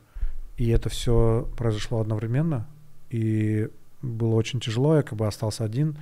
Ну, я, во-первых, не привык один жить, во-вторых, ну, это реально был одинок. И а, очень много самокритики было, самобичевания. То, есть то, что внутри головы происходило, это было очень-очень тяжело. Ам, И это длилось долго. И мне кажется, после этого у меня наверное, пару лет депрессия до сих пор была. А, Плюс вот эта вся ответственность, которую я взял на себя перед командой, перед клиентами, перед инвесторами. Все это одновременно. Я компанию не приостановил, все это время компания работала, предоставляла услуги, как ни в чем не бывало. Вот, это был крайне сложный момент, а, такая травма, которую я до сих пор пытаюсь прожить. Но сейчас мне легче про это говорить. Каждый месяц мне легче про это говорить. Как-то а, проработал. Но было очень сложно. Что ты А, чувствовал в этот момент? а, Одиночество, ненависть к себе. а, Да, ненависть к себе, наверное, самая, самая больная вещь. Да, что я облажался, я такой плохой, со мной никто не хочет общаться. А, Сделал все эти ошибки. Да. И очень- Я очень жесток к себе был. Сейчас я намного мягче к себе. На втором месте а, после страха смерти знаешь, что стоит? Страх Знаешь. изгнания из общества. Ну вот у меня это было, да. Было, да, о- было. ощущение? Э, Изгнание из общества, да. И это очень тяжелая травма для людей, когда их изгоняют. А, ну да, я думаю, я чувствовал себя изгнанным, да, из общества. Потому что, ну, они продолжили общаться с моей женой. Вот. А, ну, я так себя чувствовал. Я их не обвиняю, как бы там я много чего тоже наверняка ну, ты сложнее пережил Но вот я так момент, воспринял это. момент развода самого, или же Нет. то, что твои друзья отказались общаться с тобой и выбрали, Ну, слово отказались, да, как бы слишком обвинительно будет, но выбрали. в общем мы перестали общаться. Как бы там была моя тоже как бы вина наверняка. Но сам развод к этому давно шло, и это вообще не было сюрпризом. Как бы, э, конечно, это больно само по себе, но больше была не неожиданность, это отношения с друзьями. Это было очень сильной неожиданностью, как это все разовьется. И это максимально больно было, да, никому не То посоветую. есть ты их считал себе, э, ты их считал своими друзьями, и в момент, когда тебе было плохо, ты э, ожидал поддержки, но в этот момент Ну, я, да, ожидал поддержки, но если вы их спросите, они скажут, ну вот, телег тоже там что-то то сказал, у них какие-то обиды на меня были тоже. Но да, у меня были ожидания, что друг поддержит, когда мне плохо, позвонит, спросит, как дела. Э, Эти ожидания не произошли. Опять же, я сейчас не хочу никого обвинять. Но да, ну, там больше проблем, мне кажется, не просто в этом, а в том, что я себя критиковал за это. Я их не критиковал в основном. В основном я критиковал, какой я плохой. Да. И вот это очень опасная вещь. Потому что отсутствовала любовь к себе, кажется. У меня строился, мне кажется, мой взгляд на внешнем мире. Вот, э, что меня похвалят, вот молодец, Google Translate запустил, то все. Я хороший, потому что другие люди говорят, что я хороший. А потом, когда сигнал, другие люди с тобой перестали общаться, ну так я воспринимал, то сигнал, что, о, я плохой. Раз я плохой, значит, я должен себя ненавидеть. И вот это очень опасная вещь. А сейчас я понял, что нужно перестраивать фундамент. Фундамент должен быть я себя люблю таким, какой я есть, хороший, плохой, неважно. А все остальное уже бонус. Любят меня другие люди или нет? Окей. А, и это фундамент, просто реально новый фундамент в психологии. Потому что старый фундамент, я на нем заработал много чего э, похвалы на старом фундаменте. Но когда кризис наступил, он разрушился. И я вот сейчас выстраиваю новый фундамент на основе любви к себе, заботе о себе. В любом случае. И я себя решил принимать, каким бы я ни был, плохой, хороший. Слово плохой, хороший перестал употреблять уже. Как бы э, Слушай, очень интересная история. Вот как ты выходил из этого депрессивного состояния? Ты сказал, что это примерно у тебя продолжалось два года, да? да. Это довольно-таки продолжительное Да. время. И ты говорил, что тебе было очень больно, очень плохо. Как, э, ну, наверняка есть люди, которым сейчас вот слушают нас, да, э, смотрят, Мгм. и наверняка есть люди, которым, может быть, сейчас сложно, да, в- они в тяжелой жизненной ситуации, может быть, они Мгм. тоже чувствуют депрессию, стресс. Да. Вот, эм, может быть, даже не совет, а твоя история, как ты выходил из этого Да-да-да. состояния? Да, к сожалению, депрессия многих а, во всем мире сейчас, особенно в разных странах. А моя история, ну, мне очень помогала психотерапия. Я до сих пор к психологу хожу. Я очень ее люблю. Просто я люблю себя изучать. А, это часто больно, неприятно узнавать а, вот, о своих минусах. И, но мне очень сильно помогало. Я много психологов пробовал.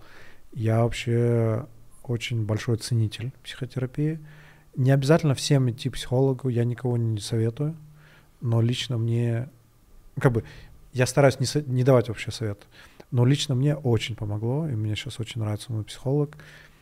У меня, мне кажется, прогресс по всем, по всем частям жизни, как я воспринимаю родителей, э, лично, ну, отношения там с противоположным полом, э, работа, хобби и так далее, и так Коллеги. далее. Все улучшилось, да, отношения с коллегами. То есть ты гармонизировал э, свои отношения со всеми Ну, вокруг. для себя мне лучше, Тебе сейчас комфортно, да? да.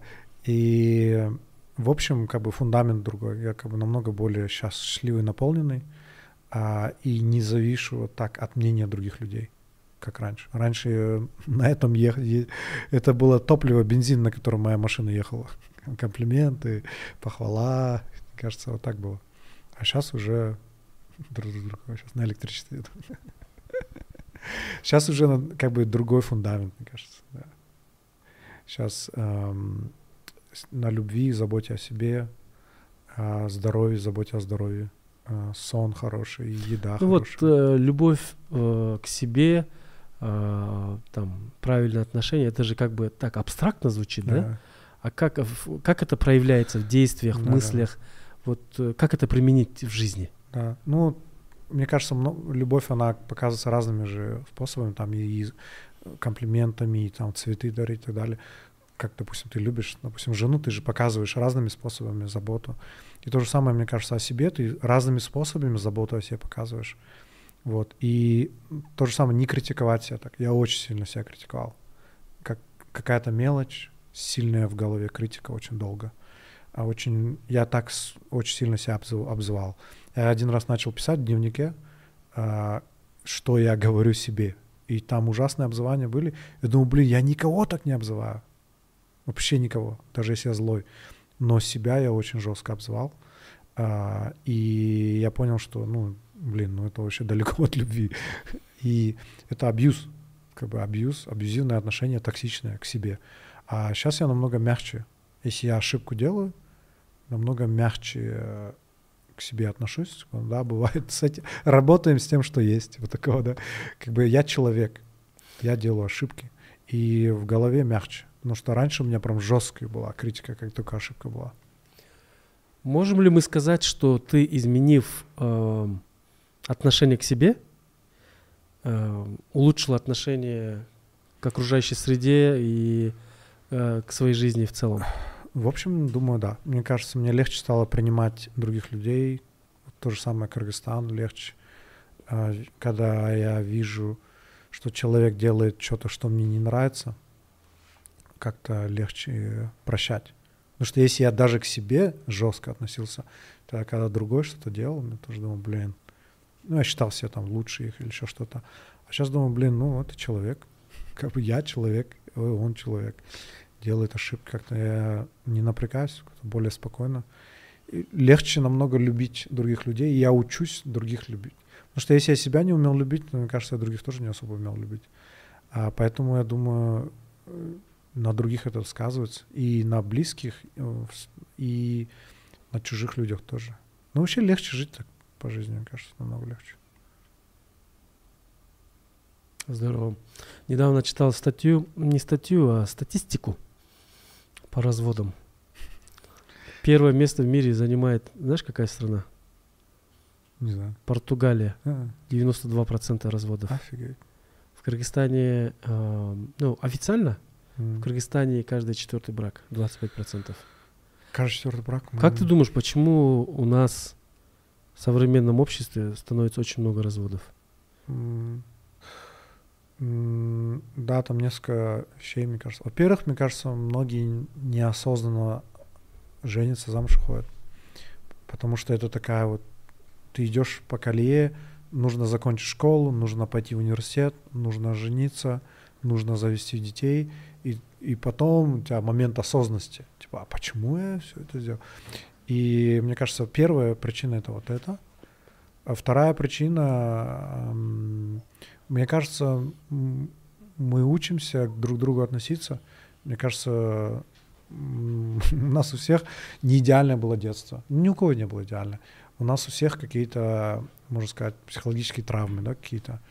И мне кажется, мы еще не научились так качественно друг к другу относиться. Потому что раньше там было выживание. На тебя племя нападает, соседние, тебе главное выжить. Да?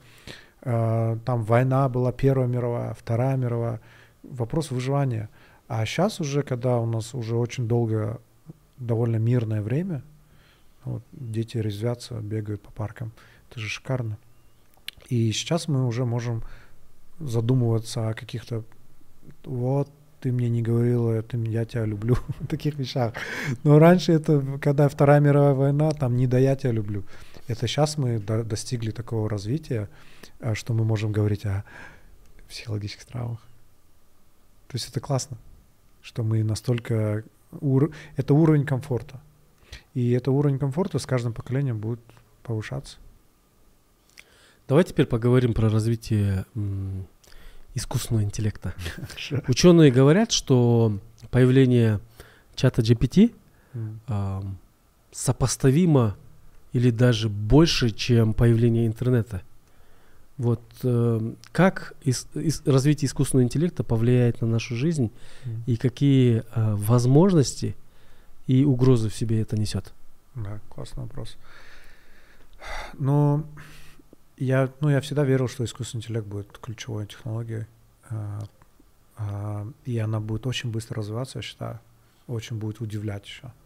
VR, блокчейн, это все круто, но я думаю, искусственный интеллект реально вот очень сильно будет развиваться, э, мое мнение. И он будет очень сильно автоматизировать э, какое-то простое мышление, простые ну, вычисления, mm-hmm. да. А, и многие вещи будут а, легче интеллектуально. А, и роль человека на самом деле интересная.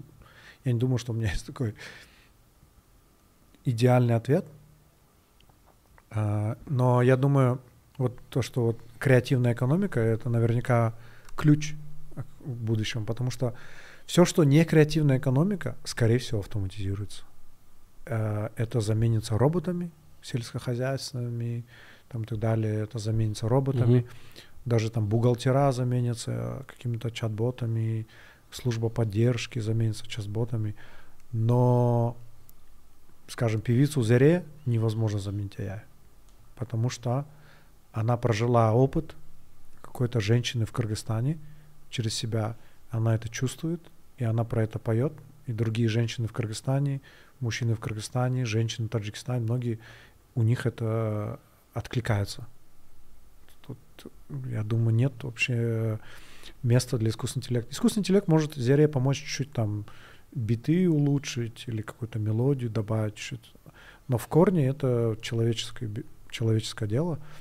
И мне кажется, мы, люди, глубоко понимаем друг друга, и это будет более ценно. Менее эмпатичные люди, мне кажется, будут лег, более легко занима, заменяться искусственным интеллектом. Допустим, на парковке, если будет охранник, много же у нас в Кыргызстане, если он э, просто берет деньги и открывает дверь, это легко заменится. Но если будет какой-то очень дружелюбный парковщик, люди не захотят, чтобы он уходил. Наверняка, да, вот у меня такой был. И вот такие люди, они будут более ценны, более эмпатичные, которые связи налаживают с людьми. С, с ними будет приятно иметь дело, как хороший бармен. Ты можешь какой-нибудь робота взять, который тебе сделает напиток, или будет бармен, с которым ты можешь поговорить там, и так далее а бармены будут существовать, я уверен. Хотя это можно заменить. Бармена можно заменить. Но бармены будут существовать. Но вся хорошие. ценность бармена, наверное, не в том, что он умеет делать напитки, а, а в том, что он умеет создать вот эту атмосферу да. искреннего общения, да, приколов. А, он и немного психолог, он и пошутит, он и поднимет тебе настроение. Вот такие будут в цене, и у них зарплата будет, думаю, выше. Диджей очень интересная карьера диджеи, эта профессия не существовала. Из-за технологии эта профессия существует. И диджей это в основном энергетика. В теории можно заменить плейлистом. Spotify, плейлист, бум, поставил, все играет, и в основном заменяется. В основном в барах сейчас играет плейлист просто. Это робот, который выбирает музыку. Но когда играет диджей, я думаю, хороший диджей может создать энергетику. Э, своей личной энергетикой, улыбкой, танцами, да, как бы там э, подыграть под публику, э, как он одет, как он вообще себя ведет. Вот эта энергетика, она намного, она очень ценна может быть. Но это зависит от диджея. То же самое с барменом. Какой-то может быть хуже, чем плей... Какой-то бармен будет хуже, чем робот. А, и то же самое с диджеями и со всеми, все карьеры. Как бы конкуренция будет, я думаю. Mm-hmm. На экономику сильно, да, повлияет это? Медленно, думаю, сильно, да. Влияет будет автоматизация, будет везде. Очень важно будет образование. Очень-очень важно. Но образование не классическое, а вот креативная индустрия. Поэтому классно, что у вас есть ваш подкаст. И куча же всяких профессий. Вот то же самое КВНщик. Вот сколько они знаний от Раси и других, сколько они получили через КВН. Огромное количество. Вот это школа будущего. Вот, а, вот такое образование будет очень ценно. Они какую-то лигу делают, да, там детская школьная лига, что ли. Вот такое образование, думаю, будет ценно. А вот заучивание, в каком году умер Наполеон, нафиг что будет. Хотя сейчас такое по всему миру происходит. Дети и взрослые тратят годы жизни запоминать, в каком году началась там Первая мировая война. Ну, раньше, наверное, ценилось э, именно знание, как да. обладание какой-то информацией, да? да? Там, типа, в каком году это произошло, кто это сделал. Да. А теперь уже ценятся немного другие навыки. Это, скорее всего, критическое мышление, да, вот это дивергентное мышление, да. когда э, тебе могут задать вопрос, а у тебя есть там 40 вариантов ответов на mm. этот вопрос, да? Mm. А, и, ну, основа вообще человеческого развития, прогресса, это же и как раз таки есть это критическое мышление. Именно оно же создает улучшение. А, ну, вообще, я считаю вопрос, а почему это так?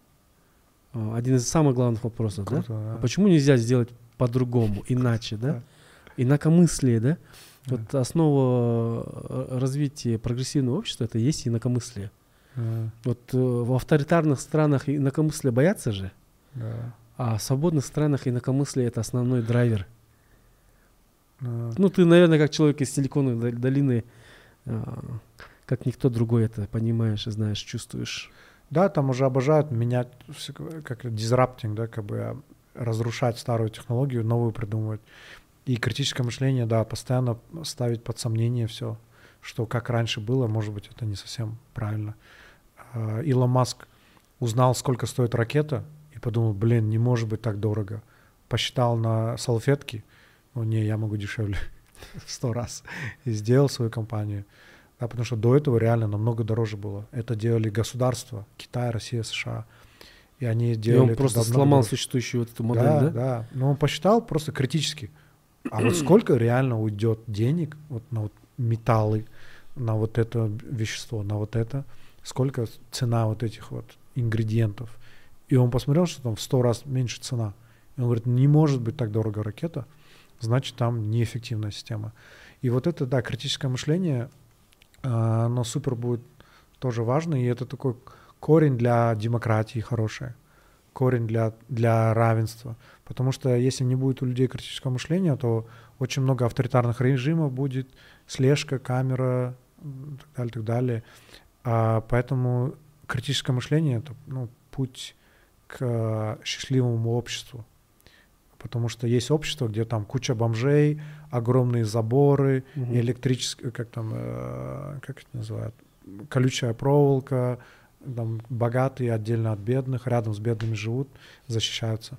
Мне кажется, счастливое общество — это когда все примерно равны, все хорошо живут, все сытые и занимаются, кто-то кто поет, кто-то диджей, кто-то рисует. Ну, Google примерно смог Что? создать такую модель, да, ну, мини-модель да, социализма, да. да? Да, и в принципе она есть в разных странах, в Европе, очень, в Швейцарии, в, там, в скандинавских странах, а, она довольно хорошо работает. Там интересный вопрос миграции, а, но вообще модель, она на самом деле работает довольно хорошо уже в этих странах.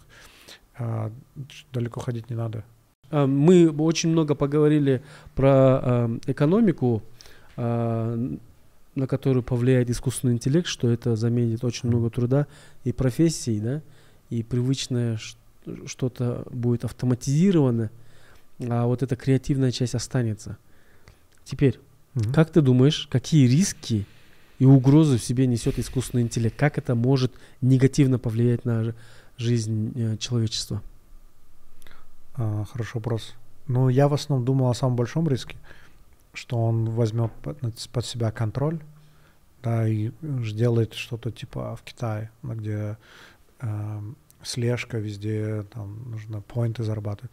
И есть какая-то вероятность, что э, ну, искусственного интеллекта у него не будет своих целей. Э, потому что у нас цели от чего зависят? от гормонов. Инстинкт выживания. Допамин, да, допамин, вот эти серотонин и так далее. Э, Там проголодался, у меня цель покушать. В туалет захотел, цель, ну, как бы, мочевой пузырь наполнил, цель. А у искусственного интеллекта цель прописывает человек, и он не, у него нет смысла менять цели. У него нет инстинкта вот этого выживания. Вот помнишь фильм э, «Интерстеллар»? Мгм. Когда они э, полетели за вот этим профессором э, Берн, да, или как его? Он же говорит, почему не отправить робота в космос, потому что у нее нету инстинкта выживания, а там те нету инстинкта выживания, у нее нету вот этого критического мышления, что-то придумать, у нее нету цели, зачем жить, да? Мгм. И он не обладает вот этими способностями как человек, да? Не знаю. На самом деле в этом и риск есть, что вообще как бы основной риск, что может быть, ты цель задаешь роботу какой-нибудь, да, скажешь, построй мне дом, или, ну ладно, не дом, скажем, э, вот тебе тысяча долларов, э, сделай из них больше денег, да, как бы, и он пойдет там торговать акциями и так далее, но он потом может решить, что чтобы максимальное количество денег сделать из тысячи долларов, нужно взять под контроль человечество, да, и, а чтобы это сделать, во-первых, нужно, чтобы меня не убили. Потому что если меня могут выключить, тогда я не смогу под контроль взять человечество, тогда я не смогу тысячу, из тысячи долларов сделать максимальное количество денег. И первое, что, скорее всего, он может сделать, это первое, меня не должны убить. И, скорее всего, он начнет себя копировать в таком случае по всему миру, во все возможные компьютеры, чтобы было как можно больше копий. М. Э, ну, вот это Диверсифицировать свою Скорее жизнь, всего, что-нибудь такое произойдет. Будет какой-то искусственный интеллект, который будет в каждую дырку копироваться, ну, как вирусы. А, Но я верю, что, скорее всего, будет еще более крутой искусственный интеллект, который еще умнее, и это все вылечит. Антивирус. Да? Но что-то в этом роде будет, и а, примерно так это будет.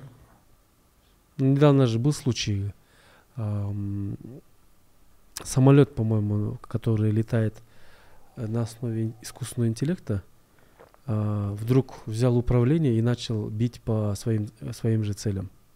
М, да. То ли в Ну, Америке, то ли в Турции это произошло.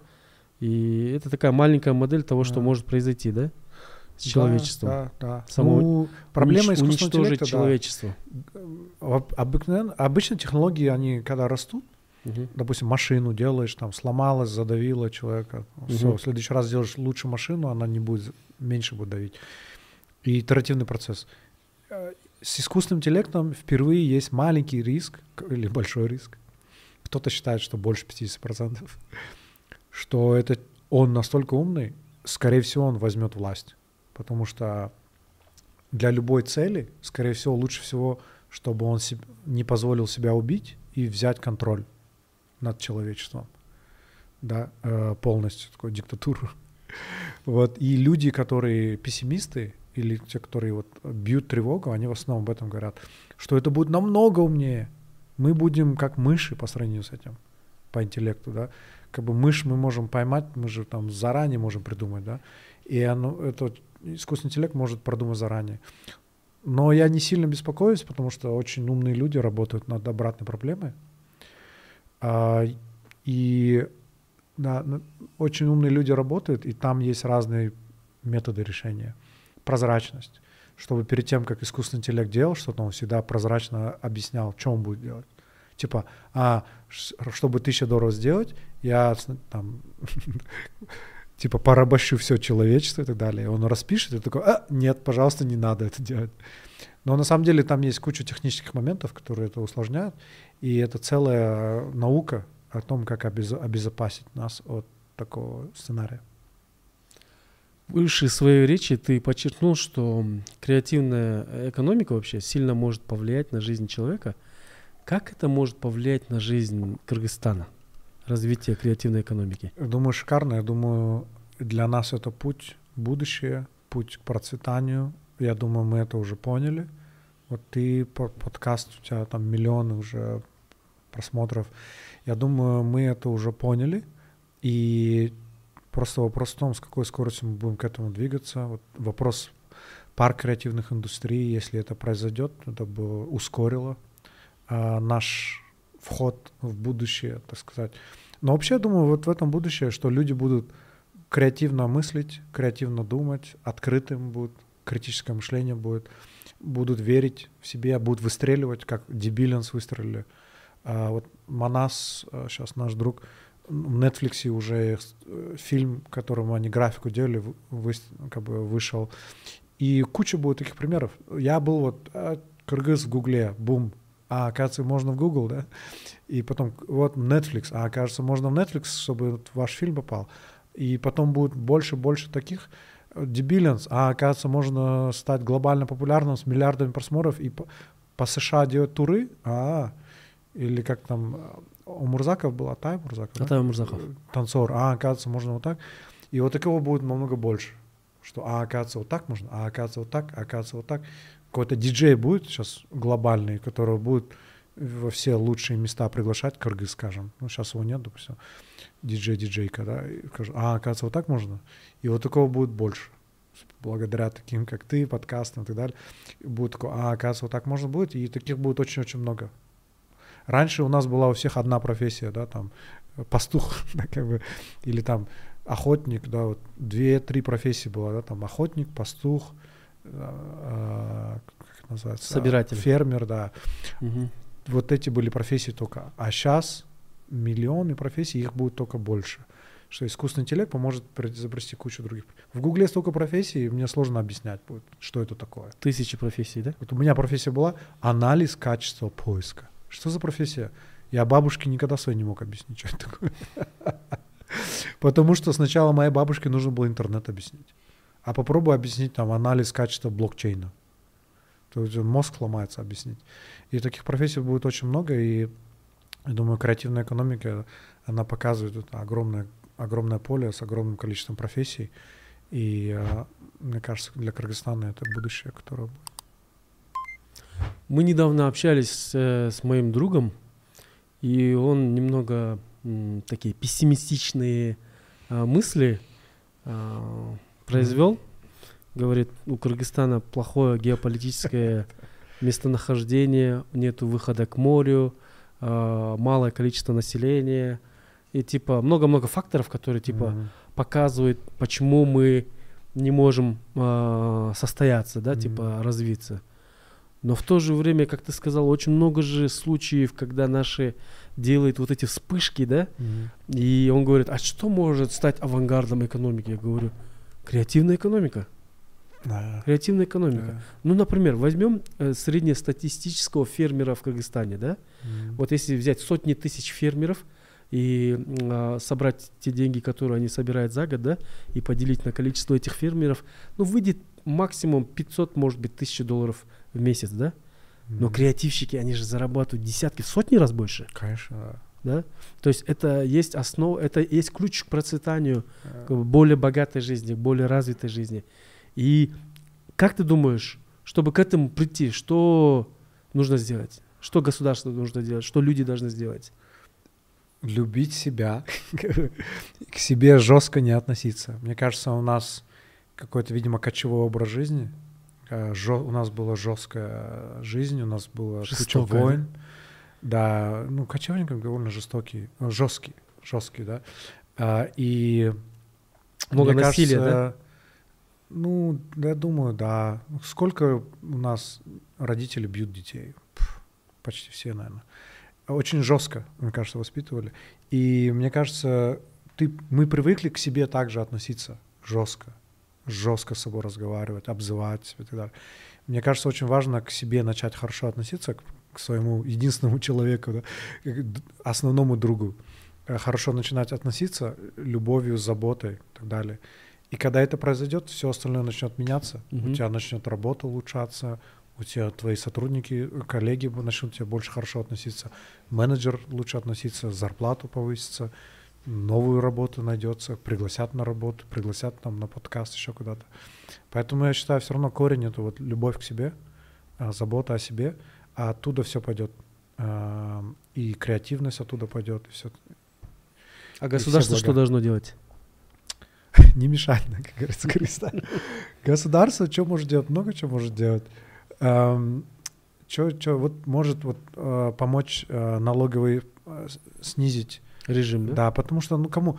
У меня будет все хорошо. Налоги снизить, не снизить, да, как бы я уже как бы определенный уровень заработка. Но налоги, если снизить, это поможет более бедным слоям населения, у которых очень мало денег, которые начинают... У них есть в голове открыть бизнес, э, я не знаю, э, не знаю, подкаст идет или еще Мгм. что-то. И это поможет э, им ле- легче открыть этот бизнес, начать. И это в государству воздастся в миллион раз больше с точки зрения налоговых поступлений и так далее, и так далее. А, Это первое, что, мне кажется, могут сделать. Но они это делают. А, Мне кажется, уже практически закончили вот это вот открытие парка креативной индустрии. Последний шаг остался. А, Это, ну, основное. А вообще, как бы, вот этот закон очень классный, который приняли уже парламентом. Он убирает э, регуляцию. Это шикарно. Самый кыргызский способ, я считаю. Поменьше регуляции. Мы же кочевники. У нас было очень мало вот такого, как это говорят в кавычках, цивилизация, где жесткий контроль, вертикаль власти, вот это несколько слоев власти. Мне кажется, у нас намного децентрализованнее было у кочевников. И вот желательно такие вещи. И вот такие законы, они очень классные. Они прям в нашу культуру глубоко вдаются. Я думаю, что у нас очень предприимчивый народ, Мгм. и только два фактора со стороны государства да, должны быть обеспечены. Первое а, это свобода, Да. и второе, как ты сказал, не мешать, да? А остальное Да. люди сами сделают. э, Да. Создадут компании, создадут дебилиансы, создадут э, аут-таланты, миллионные проекты, привлекут инвестиции, да? Да. Просто дайте свободу Да. и не мешайте, да? Ну, и третье можно добавить. Ага. И Ну, любите. третье да? безопасность, потому что государство, как говорят это э, криптовалютчики, это монополия на насилие. Мгм. Это милиция, армия, да. И мне кажется, другая цель государства это вот безопасность. Э, Это в основном женщина, считаю. Мне кажется, м, Кыргызстан может улучшиться в этой области очень сильно, потому что это половина населения, она тоже может креативно экономику Конечно, конечно. но когда эта половина населения боится садиться в машину там и так далее, он в Алмату приехал, там постоянно женщины как бы ловят машины и так далее, молодые, не молодые. Кажется, у нас в общем эм, сложнее с безопасностью женщин, и вот если что-то произойдет, мало кто садится в тюрьму, откупятся, там взятку дадут и все. В принципе, это все знают. И я думаю, другая вещь, которой государство могло помочь, это обеспечить безопасность в основном женщин. Как бы, Женщины, детей, да? Детей, да, тоже наверняка там тоже случай. Но, в общем, безопасность, я думаю, это другая функция государства.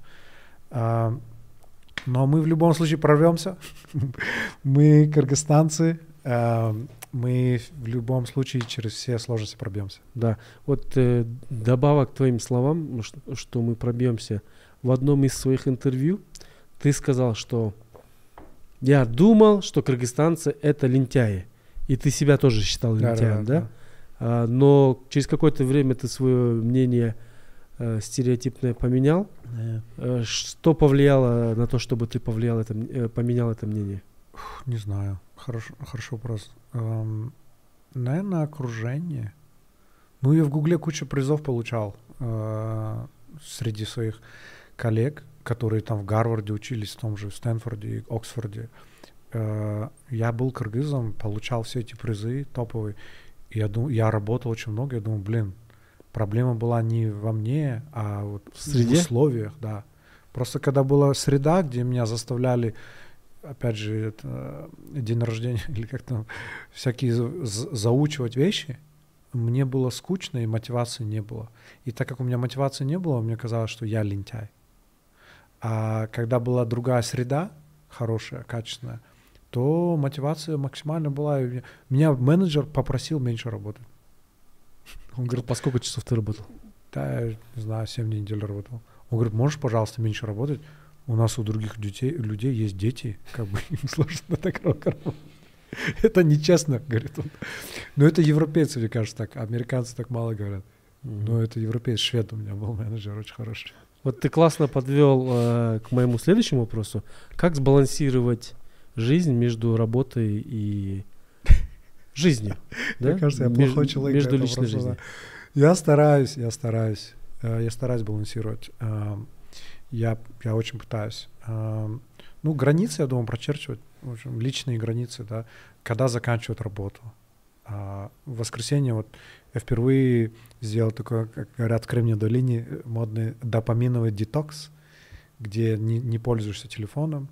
В общем, я удалил все приложения, типа там WhatsApp, Telegram, Instagram, YouTube, и даже музыку не слушал. Просто ходил, гулял, там бассейн пошел, а, там покушал, кушать приготовил, такие вещи. И ну, как бы выделять время для себя, как-то отсоединиться иногда от этих технологий тоже надо. Чересчур много, когда тоже плохо. Вот. И границы прочерчивать, как бы, что вот в это время я заканчиваю работать. В это, у меня много всяких хобби, ну, тренажерные залы. В среду я вот диджеить начал. Хочу каждую среду, завтра пойду опять, да. Э, как-то вот бронировать. Иначе я все время буду работать, я понял. Поэтому, да, пытаюсь прочерчивать границы. Угу, классно. И я вот, знаешь, еще что понял, что человек начинает стареть, когда перестает пробовать новые вещи. Mm. Когда ты последний раз попробовал что-то новое в своей жизни? Постоянно, да. Мне, наоборот, сложно себя остановить. ну вот, э, записался на тайский бокс. Эм, у меня две, два урока уже было. Очень классный преподаватель Ильяр э, UFC Джимми. Вообще шикарно кайф. Впервые зашел в этот восьмиугольник. Я вообще боялся драться всю жизнь. И тут я в восьмиугольнике, в перчатках. Вообще кайф. И я туда иду в основном из-за кайфа, чисто. У меня нет такого, что, блин, я буду драться, там, и так далее. Я хочу себя чувствовать там сильным. Я просто кайф получаю во время, во время этого. И это как бы вообще другие нейроны твои, вообще другие части тела начинают работать. Это кайф, диджейство. Вот диджеить научился, а, уже три раза выступал. Вообще кайф, шикарно. Когда ты ставишь музыку, и тут люди нач... выбегают на танцпол и начинают танцевать, это вообще кайф тоже по-своему. И, ну да, я люблю, но я наоборот пытаюсь остановить, чтобы новые не делать вещи. А, но вот пока что вот несколько интегрирую это это. Ну и готовить, кушать больше, стараюсь, чтобы больше здоровой, вкусной еды делать себе. Здорово. Как ты думаешь, э, что должны делать те люди, которые хотят пойти по твоему пути? Ну, мне кажется, желательно каждого чтобы свой путь был. Ну, чего что, они должны придерживаться? Каких основных э, принципов? Хорошо. Прислушиваться к себе, а, что им нравится. А, я вот, есть такая концепция икигай. Слышал? Конечно. Да, на японском. Икигай с японского переводится примерно как смысл жизни. И обычно это, это уже американцы Есть показывают. Есть более такой, э, ну сказать, э, прямой перевод. Mm, как? Это то, что заставляет меня просыпаться по утрам. А, да? Смотри, как красиво звучит. да. Икигай. Вот, и оттуда, а, там, короче, диаграмму придумали, это, по-моему, американцы уже. Это пересечение то, что тебе нравится, то, что у тебя получается — то, что нужно миру и за что тебе платят деньги. И это такое пересечение. Если ты внутри этого, то ты типа будешь счастлив и э, все будет хорошо. А, и я таким образом вообще выбирал свою компанию, а, потому что мне нравится это делать, у меня получается преподавать, а, там отношения налаживать с разными компаниями. Это нужно миру с точки зрения образования, и за это нам, как я говорил, уже большие деньги платят тоже. Поэтому у меня это очень хорошо вот это растет. А иногда люди немножко дальше. Вот я надеюсь, вы в подкасте много денег зарабатываете. Вот, если это да, то значит, блин, классно, потому что видно, что тебе нравится, у тебя получается. Это нужно миру, нужно Кыргызстану.